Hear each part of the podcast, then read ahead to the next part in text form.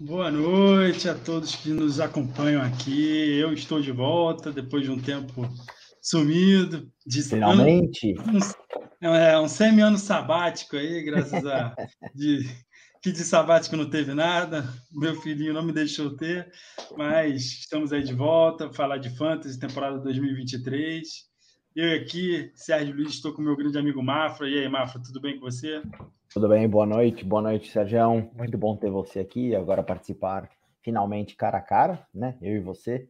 É, boa noite para todo mundo que estiver por aí, que estiver assistindo a gente. Bom dia, boa tarde para quem foi depois ouvir depois aí pelos canais de podcasts, né? Os que a gente tem. Pô, bom demais. Bora falar desses, desses quarterbacks aí, expectativas para 2023.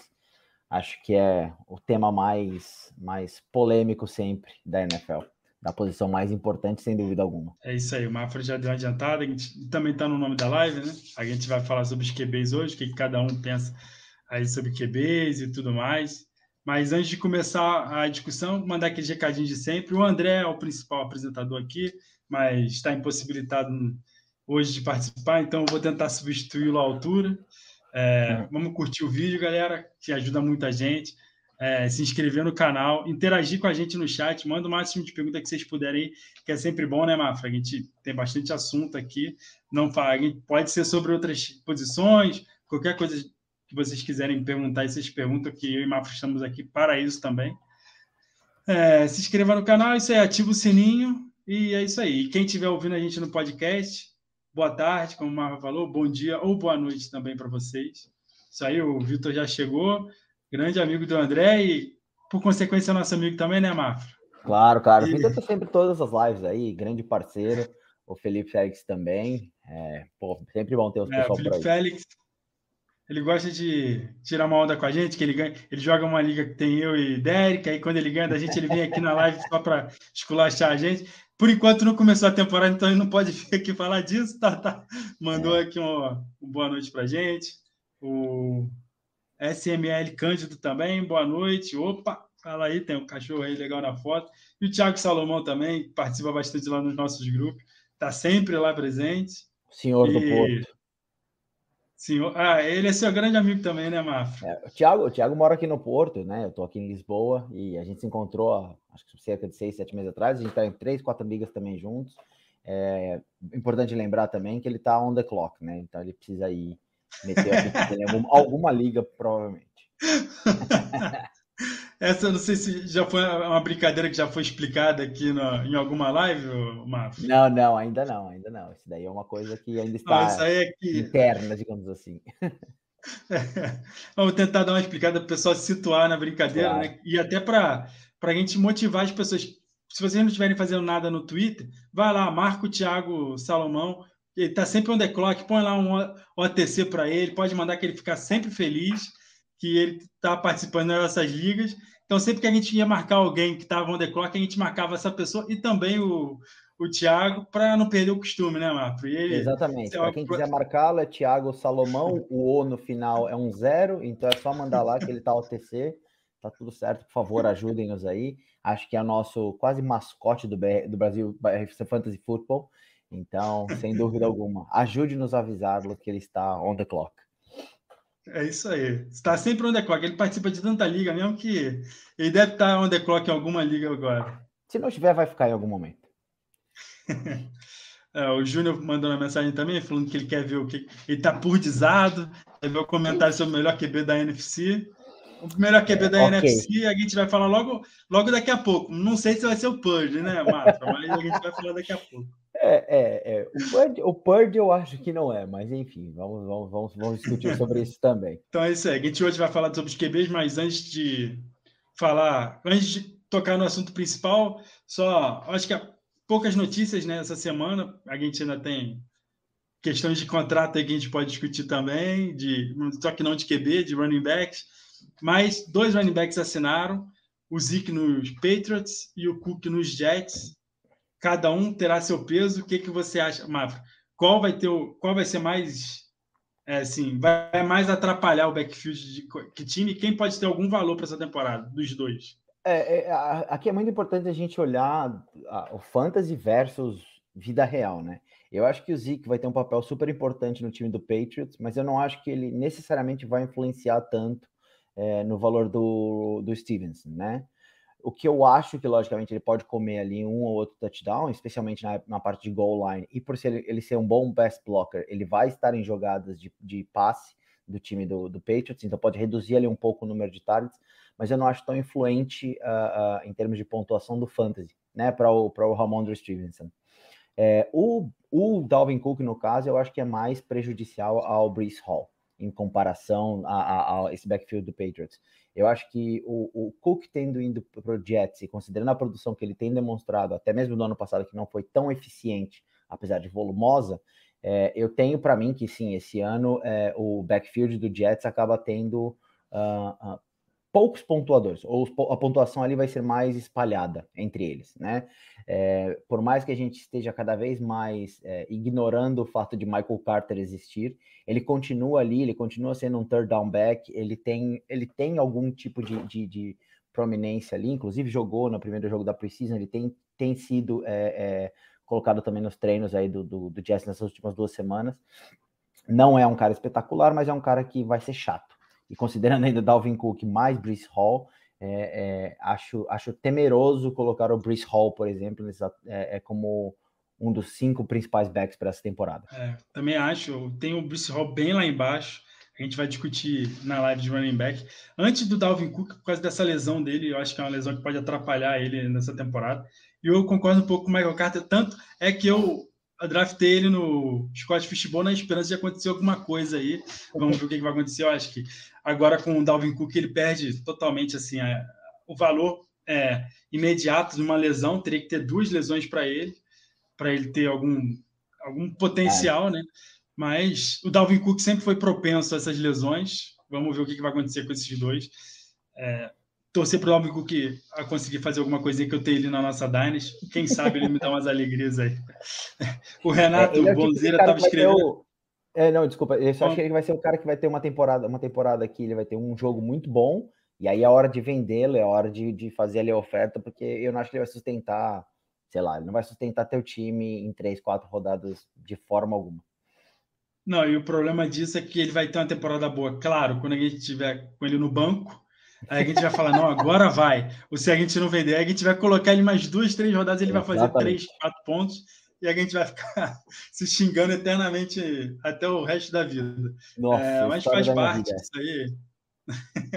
é quem nunca passou por isso no Fantasy, né? Isso eu acho que é, o, é a questão primordial do Fantasy, é essa alegria que a gente passa. O, só dar uma passadinha aqui no chat, que o Bonzeiro, o Renato, está lá nos nossos grupos também. Ele estava escrevendo, estou tentando entender o que, que ele está escrevendo aqui. Agora eu entendi que é Sam Howell, que ele é um dos grandes fãs do Howell, né, como torcedor do Commanders. Boa noite aí para você. Eu gosto do Howell. Mais tarde a gente pode até falar um pouquinho sobre ele. Acho que ele nem aparece aqui no Junks, que eu peguei os primeiros 20 QBs. É, em liga de um QB realmente é difícil, mas um, é, se você é torcedor do Commanders, ele tá no top 10. Se você não é torcedor do Commanders, talvez no top 20. Não, do Renato eu já vi ele falando que é o, é o QB1, acima do Mahomes. Então... É, mas há uma polêmica aqui, há uma polêmica aqui, e essa precisa ser anotada. Ele diz isso, ele vende a história de Sam Howell, mas em momento algum ele draftou Sam Howell como QB1 ou foi a primeira escolha dele em qualquer um dos drafts que ele fez. Ou seja, isso chama-se hipocrisia. Mas tudo bem. Não rolou um mafrismo nesse, nessa situação não, aí, né, Mafra? Completamente errado.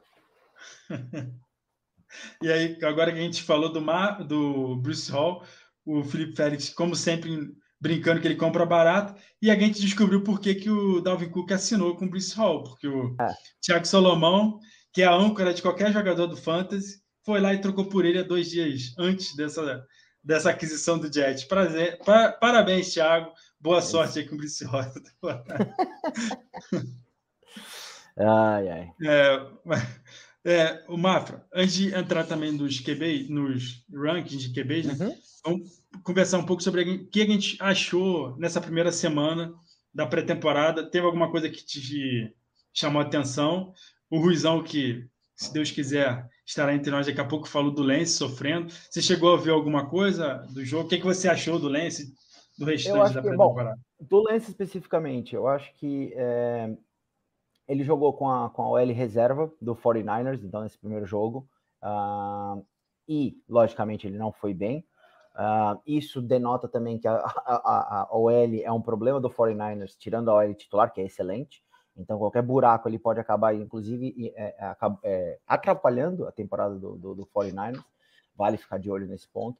Mas ele realmente não foi bem. Ele, como, como individual, assim como jogador em si, não foi bem eu ainda tenho algum tipo de esperança com relação a ele, porque eu acho que ele é talentoso e ele tem um, um, um skill set dentro do time do 49ers que ninguém tem, né? Que é sair do pocket, de que é ter esse improviso, ele saber jogar na, num, num, num, num, erro do time e saber salvar o time de alguma forma, mas ele não tem demonstrado isso até o momento, que também é, é, um, é preocupante. Então, até mesmo nos meus rankings, eu divido muito o Purdy e o, e o Lance como sendo meio que QB 1A e 1B, né? Eu tenho essa, essa expectativa de que o Shanahan vai tentar usar os dois, porque eles são muito diferentes um do outro, é, mas a, a, o, primeiro, o primeiro gostinho que a gente teve não foi tão, tão, tão bom.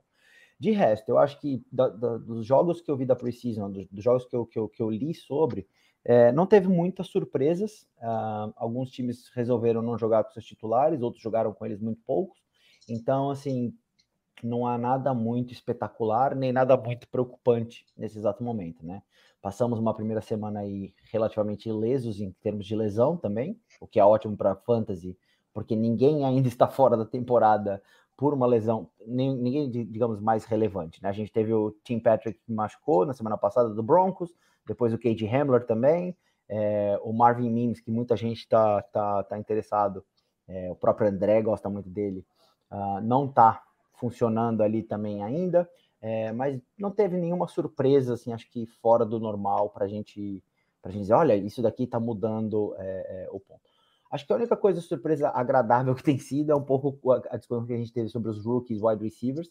O Zay Flowers tem jogado muito, tem, tem sido realmente um cara diferencial no time do Ravens.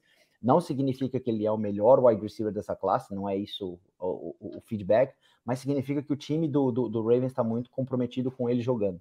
Então isso pode ser muito interessante. E o próprio Jordan Edson também estava indo muito bem, teve uma pequena lesão agora, acho que foi ontem, é, mas nada também muito grave, deve voltar para o jogo 3 da, da Precision ou até mesmo para a primeira semana. É, o Zay Flowers, eu sou apaixonado por ele também, igual você, eu acompanhei as lives, você gostava muito dele. Ele é meu wide receiver 1 antes do draft, é... Cara, eu vi, o, vi, os vídeos dele ficar, pô, Sim. gostei muito do que ele fez e é uma pena, porque eu também gosto muito do Rashad Bateman, mas ele é parecido com o que a gente estava falando antes, mais cedo com o Jameson Williams, só que uhum. é um uhum. pouco diferente, né? Porque o Williams conseguiu arrumar formas de não conseguir jogar, sempre atrapalhar a carreira dele, mas a dele meio que foi intencional. O Rashad. Bateman sempre dá um jeito de se machucar na pré-temporada, é inacreditável. Ou logo quando começa a temporada, então não conseguiu engrenar até hoje, né? Eu acho que o Zay Flowers até o final da temporada ele acaba sendo o wide receiver 1 do time, mas isso é uma conversa mais para frente também, de outra live, né? É... Exato. Mas isso, isso, mas, isso é uma coisa muito interessante para a gente, é, pra, exatamente para também falar sobre a, o Lamar. Assim, é, é, um dos pontos também que a gente tem que considerar quando a gente faz o nosso ranking de wide receivers, e isso vai um pouco também nas minhas projeções que eu fiz, estão no site, inclusive, galera do, do Brasil Fantasy Football. Então, entrem lá no site, vocês podem ver as projeções que eu fiz para todos os times que é exatamente você entender o contexto, o grupo de recebedores, o grupo de running backs que os quarterbacks têm, para poder também fazer o ranking desses caras. É, eu estou muito alto no Lamar esse ano, por exemplo, exatamente porque eu acho que o grupo dele é muito bom. É o OBJ, que pode ter um potencial absurdo se saudável, é o próprio Zay Flowers, que eu sou muito, muito é, é, é interessado em ver ele jogar, adoro o estilo de jogo dele, adoro da onde ele caiu, e o próprio Rashad Bateman, que, que é talentosíssimo, talentosíssimo, mas é como você falou, o problema dele é o a disponibilidade, né? A disponibilidade dele tem sido limitada nessas, nessas três temporadas aí que ele tá na, na NFL. Então. É, o Lamar ainda tem o Mark Andrews e um coordenador ofensivo diferente que vai mudar bastante o ataque. Então, Exato. Eu, pô, ele no Scott Fishbowl, ele saiu, eu tava na sexta, ele saiu uma escolha antes de mim, cara. Eu xinguei muito a pessoa que pegou. Porra, não, na sexta não, tô na sétima, né? Igual você. Ele saiu na sexta na minha liga, pô, não tava acreditando, cara, será que vai chegar? Vai chegar, não chegou. É, o Zay Flowers tá tentando Mas, pegar em tudo quanto é lugar que eu posso. É, eu tento pegar alguém do Baltimore, assim, porque o Zay Flowers agora acho que já, já tá com EDP até acima, não é? Do, do Bateman. E o OBJ ele tem um, um EDP de final de tudo, né? É. E Então, primeiro, eu ia dar sequência aqui à live, mas antes de qualquer coisa, chegou o mais importante de hoje. De todos os Nossa, tempos. que grande, Rui. Fala, Ruizão. TT te deu um descanso hoje, Rui? Pelo contrário, me deu trabalho. Eu acabei de sair de lá. Mas deu certo. Tô, tô, tô aqui, tô aqui com ela do meu ladinho, ó. Galera Monitorando. Audiência, monitorando. Enquanto a gente conversa, né? Enquanto ela deixar, estamos aqui. Tá perfeito. Seja bem-vindo, Ruizão. Seja bem-vindo. Muito bom estar com você aqui. É, primeira live nossa, eu, você, eu, você e o Sérgio. Ó, animal ter você aqui também. A gente estava terminando de falar sobre o nosso queridinho Zay Flowers. Zé das Flores. QBs, exato, mas introduzindo pela, através do Zay Flowers para falar do Lamar, grandíssimo Lamar, excelente passador. Alguém no nosso grupo falou, inclusive, mal dele, falando que ele só sabia correr, é, e isso é um grande, um grande erro. Próxima pessoa que falar mal do Lamar no nosso grupo é, será banida. do Será bloqueada e banida. Exato. WhatsApp. Do meu coração, do meu coração, pelo menos. É isso aí. Bom jogador, viu? É isso aí. Eu, Fala aí, do- Tudo bem com você? Tudo bem, tudo bem. Estamos aí, esperando mais um menininho, além da TT, né? No, na, na sessão de notícias pessoais. Oh, muito bem, muito bem. E estamos aí, correndo atrás das ligas, fazendo aqueles drafts mais ou menos, né, com muita board. Vou mostrar aqui rapidinho, pra, porque tem gente na audiência que está na mesma liga que eu. Ah, então não pode mostrar, não, Rui. Não pode abrir a bastante. estratégia. O cara vai ter que dar o pause e ver se ele consegue ver alguma coisa, né? A minha parte eu fiz. Aí é sempre o lembrete, se alguém vier aqui avisar o Rui que tá on the clock, Thiago Solomon também tá on the clock. Nunca É, o Thiago esqueçamos Salomão disso. está on the clock, isso mesmo. Pois é, tô, tô, tô, tô na liga com ele, viu? Salve aí, Tiagão, salve Ó. Felipe, salve Dante, salve essa Ó, galera tem toda muita aí. gente aqui hoje, agradecer a todo mundo, né, Rui? Vou agradecer demais? Essa galera aí é, é, é o que faz a gente estar aqui, né? É, Independente dos seguidores, independente do, do que aconteça, essa discussão aqui entre nós e com essa galera, que acontece o dia todo, no grupo do WhatsApp, inclusive, é sensacional. É, que é para falar do nosso assunto favorito. É sensacional. Então, ó, deixa- antes de dar um segmento aqui, eu vou passar aqui no chat, que apareceu muita gente, o Grande Dantas, o Zé Ronaldo aí falando com o Ruizão, todo mundo É, aqui, é. só fã do Rui. Rui Claro. chegou, a audiência até subiu, né, Mafra? Ué, justíssimo, mais do que merecido. Até o momento estava só uma conversa de boteco, agora vira uma conversa profissional, uma conversa. agora o séria, ficou conversa sério, a gente tem que se comportar melhor. Exato, exato. Agora- a partir de agora nos tornamos analistas. Ó, eu já vi que o pessoal deixou as questões, a, a questão do Félix sobre o Jordan Love. Eu vou deixar mais para frente para o nosso Mafra poder fazer o monólogo Boa. dele. Aqui só tem torcedor do Packers, basicamente. O Vitor também fez uma pergunta sobre o Lawrence. Daqui a pouco, quando a gente estiver ali no Lawrence, a gente responde a pergunta do Vitor. Então, eu vou passar por duas outras perguntas aqui que envolvem, que são mais rápidas Uhum. que é o Diogo Bertolini perguntou sobre, que se a gente já falou sobre o Zic, a gente falou já sobre o Zic, o que, que a gente acha. Eu e Mafra, a gente acha que não vai mudar muito o valor do Ramon, porque o Zic já está com uma idade avançadinha e tudo mais, chegou no meio da temporada. O que, que você acha, Rui? Pois é, eu fiz uma thread nesses dias, logo depois do que da, da notícia, né, sobre a contratação do Zic. Vocês têm razão nisso. Eu acho que não muda muito o panorama do, do Ramondre Stevenson, porque ele já não era esse cara de goal line, ele era, não foi um cara que trouxe muitos TDs corridos. Acho que a função do Zic vai ficar muito nisso, pass protection, goal line. O Ramondre Stevenson, com muita sorte, vai manter o, o target share e o número de alvos absolutos que ele vai ter, e ser aquele cara bom para PPR, um James White grande, né? É, James Não, White gordo. James White gordo. o Rui falou de pass protection pelo Zic, eu não pude lembrar, do, não pude deixar de, de lembrar né, do Zic como center. Você acha, vocês acham que ele vai jogar algum snap como center essa temporada pelo Patriots ou vai ficar no passado essa função para ele? Eu acho que Só, ele- só ele se for de long snapper. É, se ele não tivesse usado assim, eu acho que sim, porque o Belichick ele é, ele é mestre em inventar coisas. Mas aquilo ali foi, foi muito, muito fora. Não é pior, não é pior do que aquilo que o seu time fez, Sérgio. Que foi Ah, talvez a é. pior jogada que eu já vi na NFL na história. Mas enfim. Não, o, Pat McAfee já explicou é, esse acontecimento no podcast dele uma vez. É engraçado você, quem puder procurar. É engraçado ele explicando o que, é que acontece, a reação dele é muito engraçado. Porque o Pat McAfee é um artista também, né? Um, é um, é um stand-up comedy Figuraça. de futebol americano, né? Ó, o André dando uma passadinha aqui, hoje ele tá todo bobo, né? O São Paulo passou para a final da Copa do Brasil. Lucas Moura tá dando alegria aí, tá dizendo a respeito ao, ao é, Justin Fields. Daqui a pouco a gente conversa sobre o Justin Fields também. E Mafro, que a gente concorda sobre alguns aspectos. O Ruizão tá aí para contrapor. Porque ele tá de ressaca. Ele não tá aqui, porque ele tá é. de ressaca até agora. Ele deve estar tá passando mal até agora de bebida de ontem. Denúncia grave. Assim é que deveria vir para a live, mas tudo bem. Ó, o Thiago Salomão fez uma pergunta aqui bem legal, porque eu tenho até é importante para mim que eu tenho lance em todas as Dynasty Superflex que eu jogo. Qual é o valor deles para vocês é, depois dessa pré-temporada? Eu vou deixar o Ruizão responder primeiro, porque eu já dei meu ponto de vista sobre o lance é, é um pouquinho atrás. Assim. Rapaz, depois do que eu vi nesse jogo de pré-temporada, eu acho que a coisa degringolou para ele. Eu acho que o trem se carregou. Ele tá querendo fazer uma temporada de Hulk no, no terceiro ano de carreira. Então, assim, está muito complicado. O, o Shannon já declarou que o Brock Purdy é o titular, teria sido titular dos playoffs se tivesse saudável. Enfim, um treinador, quando deixa aberto, né, deixa as claras a situação desse jeito, acho que não tem muita salvação para o Lens.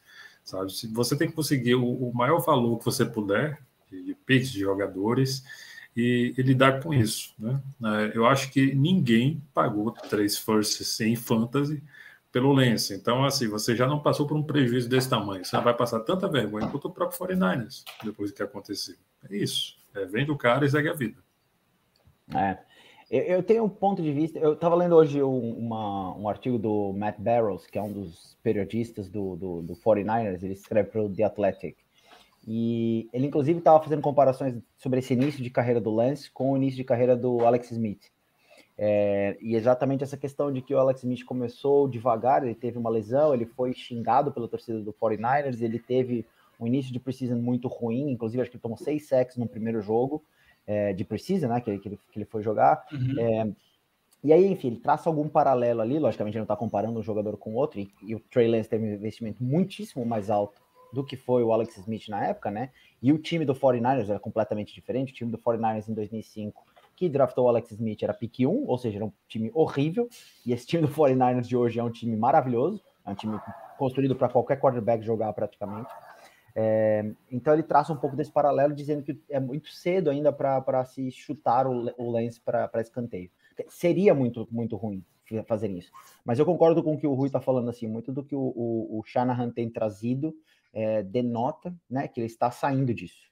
É, que ele não está mais com, com, com, essa vontade. Acho que eu consegui voltar, gente. Eu caí aqui. Ah, mas acho bem, agora estou caiu, então. Não, Boa, eu acho voltamos. que todo mundo caiu. Voltamos, todo mundo está perguntando assim se caiu.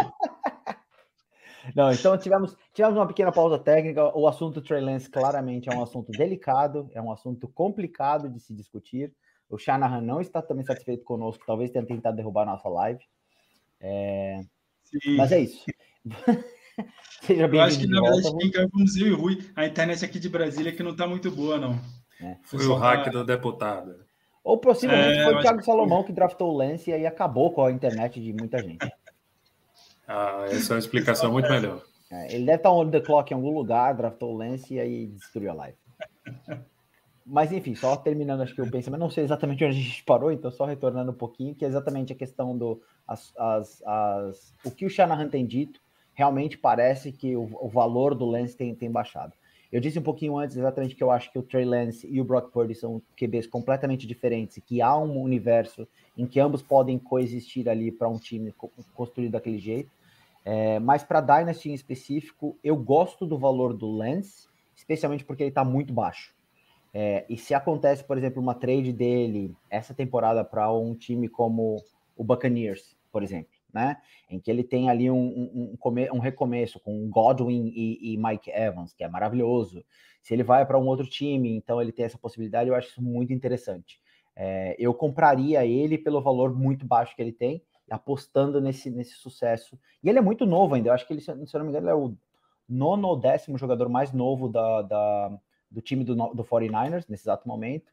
E ele é mais novo do que dois dos QBs que entraram esse ano. Então, assim, é, é, é chutar o cara para baixo da, né, da pra sarjeta muito cedo. Eu acho que é perder o investimento ali, porque talento ele demonstrou ter. especialmente na, nesse sentido de corrida, de jogo, de jogo de broken plays, né? Então eu gosto, eu gosto do valor dele como está hoje. É, eu também gosto muito dele. Infelizmente, eu tenho todos em todas as minhas ligas, então eu não posso trocar por ele. E vou ficar abraçado com ele, vou morrer abraçado até o final. Só, é. Eu só chuto ele quando ele se aposentar. Boa, boa. Ao contrário do Elijah Mitchell. Isso aí é o contrário mesmo. O, o Dantas também torce o Packers, mas todo mundo nesse mundo torce o Packers. Meu Deus do céu, eu tô cercado, hein? Não, não dá, peraí, peraí. assim não dá. Não é torcer Ai, para o Packers, é ser sensato. É outra coisa. Ele está sendo sensato. Isso é o mais importante. Bom, eu acho que eu seja o único online aqui, não sei. Acho que a internet dos nossos, dos nossos mestres aqui é que não está das melhores. Não, a minha internet não, não tá travando, eu consigo acompanhar você aqui. O problema é que o, o StreamYard é que tá ruim aqui para mim. Ou é o Firefox, que eu uso o Firefox no StreamYard. E o, o Chrome no, Vamos mudar de assunto que o Trey está derrubando a gente toda hora. boa, boa. Então seguimos. Então, gente, ó, vamos passar ao próximo tópico, que é estratégia geral de draft para vocês em QB. E vamos falar mais em liga não superflex, né? Que eu acho que é o mais comum, principalmente para redraft. Vocês ainda estão pegando QB solo no final, ou vocês acham já mudaram essa ideia? Acham que vale a pena draftar um QB no começo? E em que ponto vocês cogitariam draftar um QB, por exemplo, Mahomes e tudo mais? Eu tenho deixado passar QB. Eu, eu acho que tem. Eu tenho sentido que esse ano o miolo do draft tá, tá muito chato, muito ruim. É, é, normalmente, anos anteriores, eu adorava draftar no meio do, do draft, do round 5 para baixo, ali assim, que é onde você encontra muitos, muitas, muitas joias, né? Muito, muito jogador ali interessante. E eu tenho visto que esse ano está muito difícil disso acontecer. Então eu prefiro, acho que, garantir ali os, os, os studs, ou os, os, caras altamente pontuadores, especialmente ligas de 1 QB, é, primeiro, né, nos primeiros rounds, e depois eu, eu, sei lá, eu brinco ali no meio de pegar um Kirk Cousins e o Jared Goff, seja o que Deus quiser. É, eu deixaria passar um Patrick Mahomes, um Josh Allen, entendeu? É, até mesmo apostar num Anthony Richardson, também que tem, que tem caído com relação a isso, não é do, dos mais altos nesse exato momento. Uh, então, na minha estratégia, especialmente em um QB, os QBs não, não são meu principal foco. Tenho deixado passar também com exceção das ligas de baseball, né? Nas baseball você está querendo acertar mais, então, assim, buscar o, o, os primeiros tiers é, é, mais importante. O primeiro, principalmente, se a gente olhar para o que aconteceu em 2002, essa galera de Patrick Mahomes, a Joe Burrow, passando pelos que correm, né? Justin Fields, Lamar Jackson, etc porque os outros você não vai encontrar a mesma consistência e você está ali para vencer jogos, marcar o máximo de, de pontos possível. Então, e você quer garantir alguma consistência nisso, um teto maior e também a questão dos stacks é, acaba sendo muito envolvida né, nesse ponto. Então, se você tem a oportunidade, tem um custo adequado, vale a pena você buscar um QB mais cedo, senão eu tenho deixado passar também, eu tenho buscado aquela chamada classe média, né, aquela turma de que gira em torno do Kirk Cousins, é, pegando uma, uma aposta bem mais funda para um segundo QB, se é uma, uma, um draft de, de um roster mais profundo, né? buscar a galera do Sam Howell, Bonzeira está escutando a gente, Sam Howell, essa turma aí, né? para ser o segundo QB, porque o Mafra já deu uma, uma boa explicação sobre essa questão do biolo do draft, né? A, a questão do, do zero running back, ela está cada vez mais difundida e ela está sendo colocada é, de forma implícita no ADP, fazendo com que muita gente que é, não tem um conhecimento geral sobre os elencos, sobre a liga como um todo, acaba pegando jogadores porque estão aparecendo ali no topo, né? acredita-se que aquele jogador realmente é bom porque ele está ali no topo da ADP, então isso acaba perpetuando essa questão, colocando os adversários de topo muito mais cedo do que antes, fazendo com que o miolo tenha muito mais gente de aposta do que antes. É. E isso faz com que você é, tenha a oportunidade de escolher o seu QB mais para mais frente, né? Nesse, nessa questão de mil do draft, no, dos rounds de duplo dígito, como se diz, né? décimo, décimo primeiro, por aí vai. Retornando ao que J.J. Zacarias fez lá em 2012, né? escrevendo um livro sobre a estratégia do late round QB. E 2012, queira ou não queira, foi uma exceção à regra. Né? A gente viu quatro caras assim muito distante do resto. Não é uma coisa que a gente tem o costume de ver ao longo dos anos. Né? A gente sempre tem um ou outro QB que acaba se destacando, mas não uma faixa inteira. Né? E o resto do top 12 também ficou abaixo. Né? O próprio Zacharisson falou disso no episódio de podcast há alguns meses atrás, falando sobre essa questão. E a gente pode ter um retorno da estratégia do late round QB esse ano, porque a gente não vai ter expectativa de que é, Mahomes, Jalen Hurts, Josh Allen façam uma média de 23, 24, 25 pontos por jogo, onde se passa por é, 4 pontos por, por TD de passe, enquanto os outros fiquem ali 16, 17 pontos de média. Né? Isso tende a dar uma equilibrada, porque a liga por si só, a gente já sabe muito bem, ela é bastante fluida, ela é bastante evolutiva, ela é cíclica. Então a gente pode esperar uma melhora, não significativa, mas uma melhora do resto do top 12, fazendo com que seja mais interessante esperar por eles, né, para pegar mais tarde. É. Eu acho que no fim não existe necessariamente uma estratégia única, né? Uma estratégia que de, que de, como é chama? Que vença todas as outras assim. Zero running back, uhum. hero running back, é, stacks, essas coisas assim qualquer dessas, dessas estratégias podem dar certo, porque no fim das contas a temporada ela é sempre uma caixinha de surpresas, né? É, é meio besta falar isso, mas é, é, muito isso, né? A gente não sabe o que vai acontecer, a gente tem explosões de jogadores aí que podem surgir. É, o próprio Dantas está mencionando aqui no chat, falando se deve fazer stack o AJ Brown ou o Stefan Diggs, ele tende a pegar o QB no início. Pode ser, pode ser que o time do Bills tenha um, uma temporada absurda e esse seja o ano do Stefan Diggs e ele tenha uma temporada de Cooper Cup é, então não tem nada necessariamente errado com isso. Eu acho que vai muito do, do, do, formato como você quer fazer, e no fim das contas, é o que eu sempre digo, é o mafrismo. É, joga, escolhe os seus jogadores, pega a estratégia que acho que mais define para você. Eu, como todo mundo sabe, jogo quase que com hero, é, hero running back, eu sempre pego o Aaron Jones ali para cima, é, e é meu, meu, normalmente a âncora do meu time para construir o resto ali. Eu confio muito nele, confio muito no jogador, e acho que todo mundo tem o seu, seu crush né, de jogadores que tem que colocar. Mas como estratégia para mim, eu tendo a deixar é, quarterbacks passar, até mesmo na época que o Rodgers era o cara, eu nunca o coloquei como sendo, sei lá, minhas primeiras duas, três picks é, é, de um draft. É, eu tô com vocês ainda sou muito é, conservador nesse aspecto, eu ainda prefiro pegar, garantir minhas outras posições antes de é, gastar minhas picks com QB, e eu só acho que é importante, assim, se você for pegar um QB antes, não pegue Tyrande antes também, senão seu time fica muito, muito defasado em comparação com os outros times. É, de resto, eu acho assim, o Fantasy é o mafrismo no ponto máximo, né? Se você quer pegar um QB antes, você pega. Eu não faço, mas uhum. o que importa o time é seu, você faz o que você achar mais divertido. Se você faz questão de ter uma, uma Holmes, vale a pena para satisfazer esse seu desejo. É, mas, e considerando que a gente quer ganhar sempre, né? A nossa intenção é sempre essa. A nossa, a minha tática, a tática que eu acho que vale mais é esperar no QB. Exato. É, então, é, próximo passo, vamos entrar agora nos nossos rankings. Bora. Nos rankings, principalmente, né, do, da nossa redação, eu estou montando aqui um negocinho para botar aqui para passar. É, deixa eu ver se estão me ouvindo, gente. Então, estão sim, estamos ouvindo. Ah, beleza, né? que minha internet está meio merda aqui.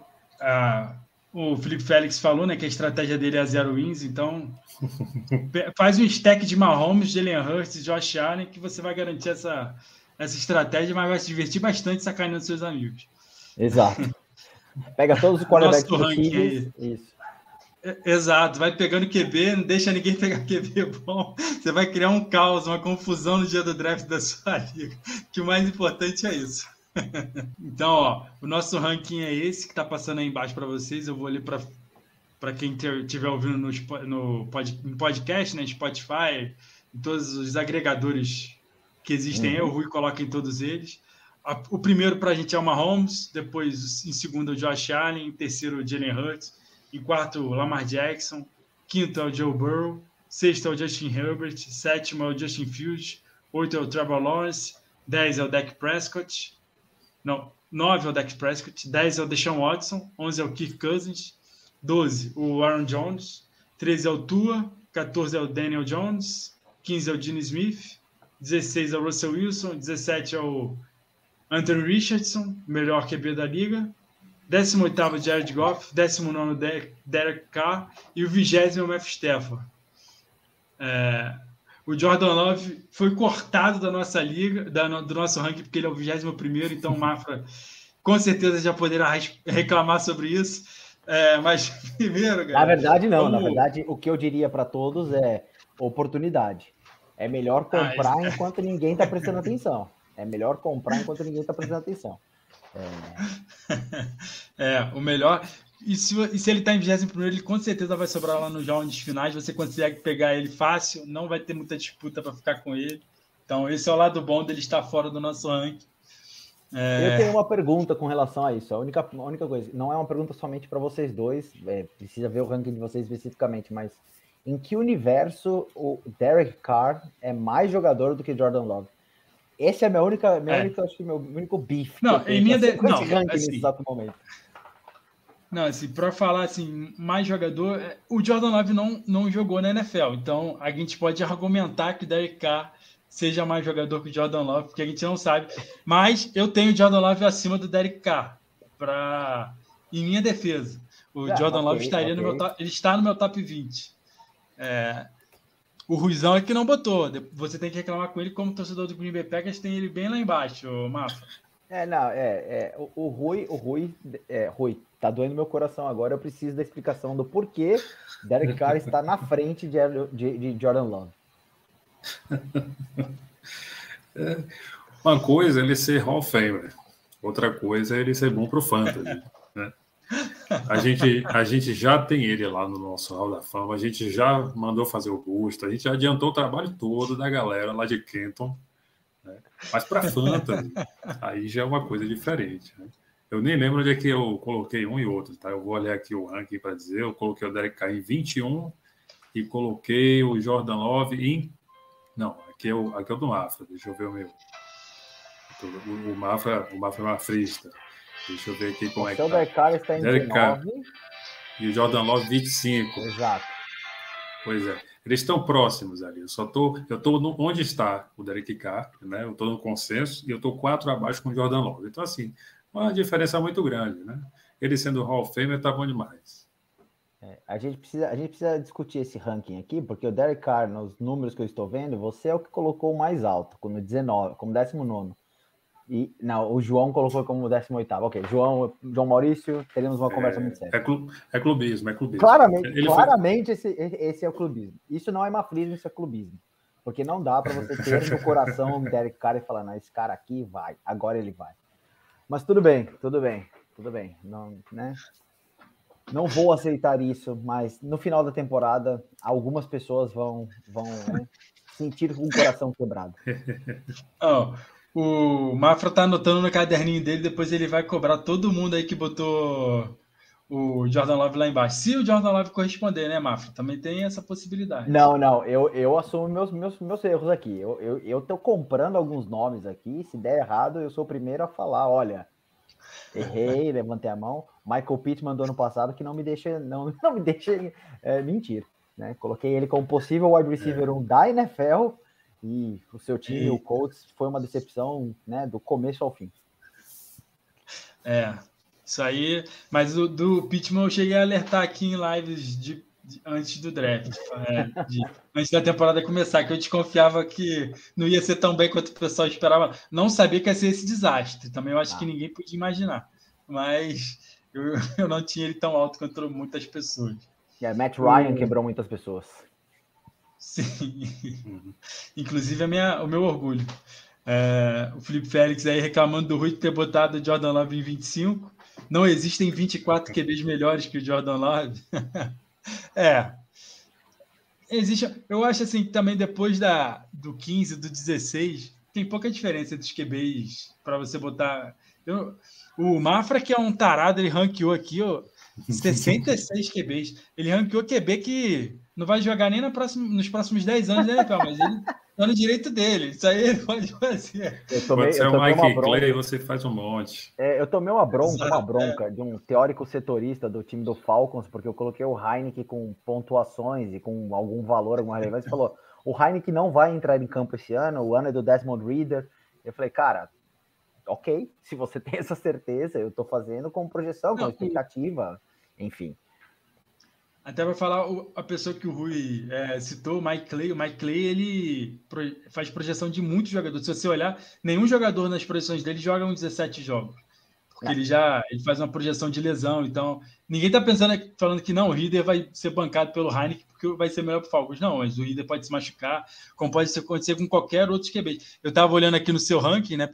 Que eu queria ver os 66 nomes. Aí eu passei, por exemplo, pelo CJ Beathard, que sempre jogava no 49ers e ele, ele era o QB3 do time. Exato. Ele sempre arrumava uma forma de, de entrar. Isso é verdade. É que eu, eu até já falei no nosso grupo que isso é uma tortura. Ficar projetando para vários QBs, porque eu acho assim, que acaba interferindo em todos os outros jogadores. Aí eu ficava, não, eu vou projetar para um QB só e seja o que Deus quiser. Se eu estiver projetando, por exemplo, Arizona, todo mundo aí botou o Kyler Murray como QB, eu nem botei pontuação dele QB, porque eu botei o Coach McCoy como toda a temporada. Ele vai começar, então ele vai terminar para mim. Eu uhum. acho que pode ser que o Kyler Murray entra no meio da temporada, mas eu nem botei ele no meu ranking. É, mas isso é um ponto muito importante. A gente discutiu isso no nosso, na nossa redação e foi um ponto que o Bretas levantou é, e achei que foi fenomenal. É exatamente a diferença entre é, projeções né, e, e ranqueamento. É, a projeção, o exercício que eu fiz uh, nesse documento que a gente tem, era muito exatamente como que a, a temporada poderia se desenrolar. É, e um dos pontos que a gente que, que, a gente discutiu, dois pontos né, importantes, foi, por exemplo, o Drake London, em termos de projeções, estar na frente do Garrett Wilson. É, e para mim, eu teria ranqueado o Garrett Wilson na frente do, do, Drake London por potencial, por, por contexto ali no qual ele está. É, e a discussão que a gente teve no nosso grupo do, do Brasil Fantasy Football de WhatsApp, quem não estiver, inclusive, estiver ouvindo isso aqui, queira se juntar, só chamar a gente no, no Twitter que a gente adiciona. É, mas também sobre a questão do Cole Kmet, né, que estava com números baixos e números próximos aos Tyrend, ao Tyrande do Colts. É, e, logicamente, Cole Kmet é um nome famosinho no Fantasy, né? É é um nome com equity é, no Fantasy. Então, assim, o meu ranking nesse exato momento é muito baseado nessa coisa dos contextos, muito mais do que o ranking de preferência de jogadores, é mais o, o que eu espero que eles produzam nessa temporada. E aí, falando do Jordan Love em específico, é, é, fora da brincadeira, logicamente, dele ser o QB1 da temporada, é exatamente esse contexto, assim, que ele tem os, os pass catchers que ele tem, os running backs que ele tem ao redor, o próprio grupo é, de, de offensive line que ele tem ali ao redor. Eu acho que ele tem uma, um potencial muito grande de produzir, produzir é, é, é constant, consistentemente, uh, sem ter muitos dos problemas que outros uh, times podem ter, com falta de wide receiver, com uma offensive line ruim, que vai ter muito, ter muito sacks, é, com, que não vai deixar o jogo acontecer, o que foi o que aconteceu com o Justin Fields do ano passado. O Justin Fields por mais que eu, que eu goste de sacanear o André, ele não teve muita chance, porque o time era muito ruim. O time era extremamente aquém para dar qualquer tipo de estrutura para ele. E mesmo assim, ele foi muito bem no jogo corrido, porque ele fazia o jeito dele, entendeu? Então, é, essa, é, é esse o ponto do meu, dos, meus, dos meus rankings. É, e eu concordo nesse exato momento que o Jordan Love é um, é um unproven asset, né? A gente não sabe exatamente o que ele é. É, é, eu tenho, logicamente, uma percepção positiva com relação a ele, mas o contexto no qual ele está é um contexto muito bom, se comparado com outros contextos da NFL. Muito melhor, por exemplo, do que o Derek Carr, que está num time do Saints ali que tá, vai, não vai, enfim, tá em transição, tem um time, até mesmo um time de técnico que não é tão confiável assim. É, então é isso, acho que é mais ou menos esse, esse, esse ponto de vista aí. E para o Fantasy em si, é, é, logicamente eu estou mais bullish no, no, no, Jordan Love por conta de Christian Watson ali ao lado, Aaron Jones, AJ Dillon, é, é, que são caras que vão produzir pontos e esses pontos entregam pontos para o quarterback no final das contas. Sim, é, não, é até um ponto bem importante essa diferença de projeção com nosso ranking. Depois, eu, eu tenho Justin Fields, por exemplo, nas minhas projeções em 12 segundo.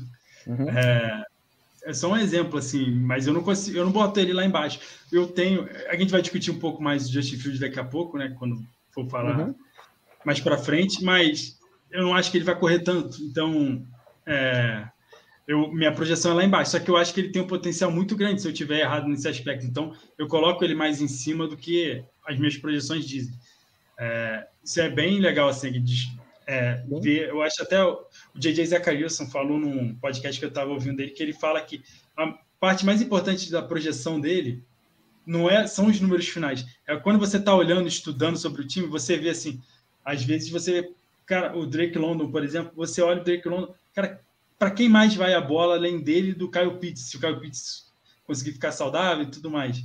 Não tem. Então, cara, por mais que você ache assim, o Drake London eu acho muito talentoso, mas mesmo se fosse um cara não talentoso, ele tem como tem que receber a bola, assim, é, é, é para isso que eu acho que é mais importante a projeção, eu acho para mim é o papel principal da projeção é a gente ver essas coisas dos times, estudar como é que ele foi bem em certas ocasiões e tudo mais. É a discussão então, do Bijan Robinson que eu tenho com todo mundo. É a discussão do Bijan Robinson, que todo mundo está colocando ele como o running back um da história, é o maior running back desde Ladanian Tomlinson, e, enfim.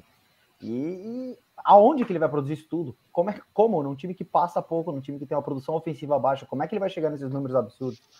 Aí o Desmond Reader entra nessa equação também. É o Desmond Reader, não é Patrick Mahomes. Né? É, não, é, é, isso é importante. Eu gosto muito do Bijan Robson para essa temporada também, mas é uma discussão que a gente pode ter. Não sei quando vai ser a próxima, a nossa ah, live de running backs, mas. A de running ser... vai ser fogo. a gente tem que ter o André nessa aqui. A gente tem que marcar, perguntar para o André quanto que ele pode. Porque essa eu acho que vai ser muito legal de ter o André aqui. o Bretas também, mas o Bretas está sendo possibilitado agora que o tá em faculdade, uma vida louca dele aí, tá. Então, vida de vamos ver que ele vai poder entrar também. Então, galera, ó, vamos lá. Eu acho que a gente pode falar um pouco mais, um pouco dos rankings. Eu acho que, assim, Mahomes, Josh Allen, Jalen Hurts e Lamar Jackson para vocês é o tier 1 ou cortante do Lamar Jackson para você? Para alguém, algum de vocês? Eu tenho o Lamar como segundo para mim, então esse grupo aí eu acho que é mais ou menos o, o, o meu grupo, né? Eu tenho cinco primeiros, na verdade, né? Para mim são cinco ali: Patrick Mahomes, Josh Allen, Jalen Hurts, uh, o, o, Lamar e o Joe Burrow. São cinco que eu tenho embolados, digamos, nesse ponto ali. Logicamente com um, um pezinho na frente do, do, do Mahomes. Eu troco o Burrow pelo Fields. Porque o que ele mostrou ano passado me faz pensar que ele tem um teto muito grande, inexplorado, ainda pode acontecer muita coisa. Ele pode ter nesse 2023 um ano que ele explode de verdade, porque o piso altíssimo ele já demonstrou correndo. Agora falta só dar esse esse salto passando a bola. Isso vai passar muito pelo modo como ele conduz o, o ataque, né? conseguir converter first downs de passe principalmente, porque de corrida a gente não tem nem o que falar. Mas a vinda do DJ Moore é interessante nesse sentido. O time mostrou confiança renovando com o Match. O time investiu em linha ofensiva, em proteção de passe com o Mercedes Lewis, né? quase ninguém está sabendo disso, né? Mas ah, não é só uma questão de ah, vamos importar jogadores do Packers e tal, né? Importar jogadores que realmente fazem a diferença. O Mercedes Lewis ele é muito bom na proteção né? e ainda recebe uns passes também, mas não é isso que vem ao caso. Enfim, é claro que não consigo dizer que Chase Claypool, Darnell Mooney são caras que fazem a diferença, mas eles investiram também em linha ofensiva e agora cabe ao Justin Fields mostrar essa evolução, que eu acho que é possível. Né? Numa NFC, sobretudo, que é um espaço aberto, tem basicamente dois favoritos e um monte de subcontenders ali, que não dá para você dizer que estão bem acima, muito melhores do que o Chicago Bears, depois de toda essa off-season que aconteceu. Então, assim, o Justin Fields ele tem um, um espaço, só tem a crescer, né? Ele só tinha a crescer em 2022 e não cresceu na questão do jogo de passe. Então, assim, ele ainda tem uma curva ascendente, porque ele não tem como piorar nesse aspecto. Enquanto que nas corridas ele pode, eu acredito, até manter o que ele fez ano passado. E se diminuir, deve diminuir pouca coisa, porque eu não vejo de um ano para o outro uma mudança de identidade tão drástica acontecer entre QBs desse tipo, sejam postes que só sabem passar a bola, sejam corredores que não passam muito a bola, mas que fazem muita coisa com as pernas. Por exemplo, o Mariota, né? ele no Falcons ele continua mantendo a sua identidade de um cara que corre muito. Ele só não tem o mesmo talento com o braço, como a gente sabe que o Justin Fields tem. Então, eu acredito que é um ano de possível breakout para ele, ainda mais com o Joe Burrow um pouco machucado, vai ter um começo um pouco devagar. Eu acho que o Justin Fields consegue entrar aí nesse top 5 né, sob as condições ideais. É, eu acho que você levantou um ponto muito importante sobre como a gente analisa é, é o caminho que a gente quer tomar no, no, no draft. Assim. O contraponto que eu tenho, acho que entrando um pouquinho num assunto um pouco mais para frente, mas acho que a gente está falando de Justin Field e é, e é, E, e há um, um, ponto de debate super importante que é exatamente essa questão de aonde está o teto dele. Né? Eu vejo que exatamente o time do Bears é, se organizou esse ano para exigir menos do Fields, exatamente para deixá-lo mais confortável no, no, no, time, deixar o time jogar, e não só Justin Fields resolva, resolva a vida aqui. E por isso eu acho que ele vai ter uma produção menor do que ele teve ano passado. Porque o rushing, o rushing production dele, né, a produção de corrida que ele tem, é, é, tende a ser, não vou dizer bem menor, mas menor. E por conta disso, o teto dele acaba baixando, porque ele vai ter essa questão do passe. E a questão do passe até o momento, uh, o ano passado ele foi muito mal, acho que foi o 31 quarterback, se eu não me engano, em termos de eficiência de passe. É, logicamente não dá para ser muito pior do que isso, mas essa evolução que eu acho que aí é cada um tá comprando ou não o que é. é eu ainda tenho o, o Justin Field logicamente alto na, nos meus rankings, eu acho que ele está em oitavo ou décimo, se eu não me engano. Vou até confirmar aqui. Décimo, décimo. Field em décimo, exatamente. Ele está ali no top 10. Mas é isso, assim, ele tem essa discrepância de que eu acho que o, o a produção é, de corrida dele vai ser muito menor, tanto porque tem o Donta Foreman ali, o Khalil Herbert, para distribuir esse jogo, é, e ele vai ser mais exigido na parte de, de, de, passes, o que eu não acho que nesse exato momento, muito também por conta dos pass catchers que ele tem ali, ele vai ter um ano tão prolífico quanto, quanto se espera.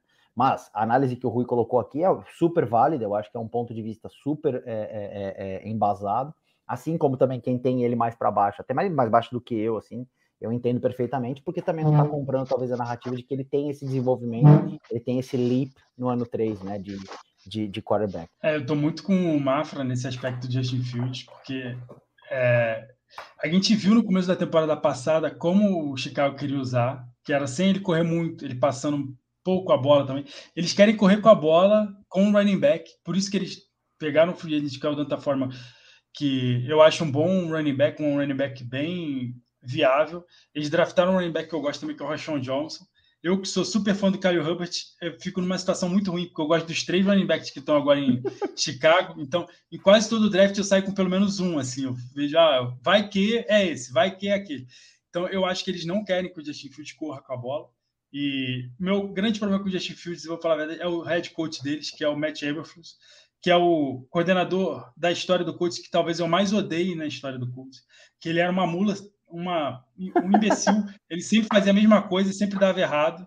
Então, eu acho que ele vai acabar fazendo isso com o ataque dos Bears. Eu acho que na terceira rodada a gente pode chegar e falar, tá numa aquela situação assim, porra, mas por que, que eles não fazem isso com o Justin Fields? Porque o Eberflus não quer. E é isso que vai acontecer. Não consegue. Ele, não, ele não vai correr com a bola e a gente vai ficar. Eu acho que ele tem esse upside de correr muito com a bola, mas eu acho que não será tão usado assim. Vamos ver quem está certo quem está errado. É, eu prefiro. Ele está saindo atualmente, eu estava fazendo aqui, está saindo na, na escolha 4.9. Eu acho muito cedo para o Justin Fields. Eu prefiro segurar e pegar um wide receiver ou um running back nessa posição e sair com um QB mais atrás, assim mas que me deu uma segurança. Eu adoro Kirk Cousins, Kirk Cousins é sempre meu alvo em drafts, mesmo que seja com quatro pontos por touchdown, porque eu acho que ele vai passar, ele passa muito a, a bola. Você pega ele lá no finalzinho do draft, é isso aí. Kirk Cousins é minha paixão. Ainda mais depois do, da, da série do Netflix. Quem, viu, quem ainda não viu, veja, porque o amor por Kirk Cousins será espalhado por todo mundo.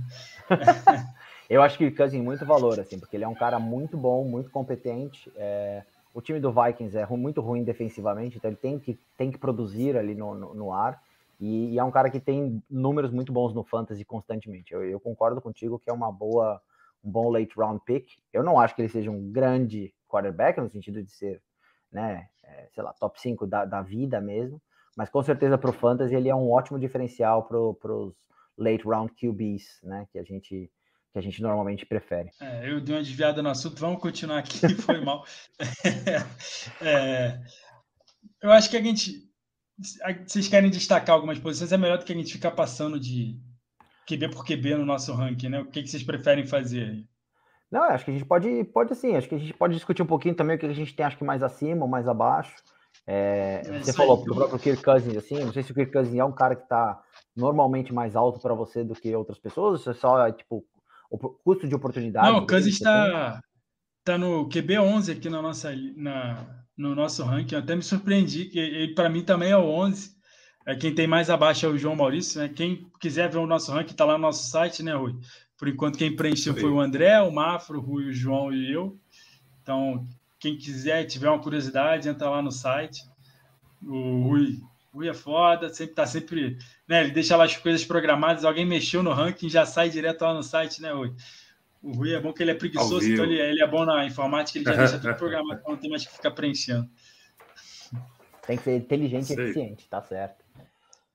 É, o Rui, se puder, tá com o link aí do, do ranking no, no chat aí para o pessoal que estiver acompanhando a live ou quem quiser depois olhar. Tá lá também no Twitter do BRFF, né? O, o Rui é sempre pronto para é pau para toda a obra. Cara, eu tenho, tenho uma pergunta para vocês aqui que eu estava vendo, que é uma discrepância é, de, de, de, valores aqui, que é o Deshaun Watson. É, acho que, Sérgio, você tem ele mais acima do que o consenso, né? É, e o Rui tem ele mais abaixo do que o consenso. E eu queria saber qual que é o ponto de vista aí de vocês dois. Por que, que você está mais alto no consenso, Sérgio? Depois, por que, que o Rui está mais abaixo? É, eu e você temos aí na mesma posição, né? No sexto, aí vocês falaram no top 5, eu concordo com eles. Só tem o Joe Burrow um pouco mais abaixo dos outros quatro, que a gente já falou. Então, o Deshaun Watson, para mim, vem logo após o Joe Burrow. Uhum. Cara, assim, é difícil a gente falar do Deshaun Watson sem a gente lembrar todo o passado dele, sem separar, né? A, como diria a pessoa física do, da pessoa jurídica ou uhum. a pessoa do jogador de fantasy, do, do jogador que está no fantasy, né?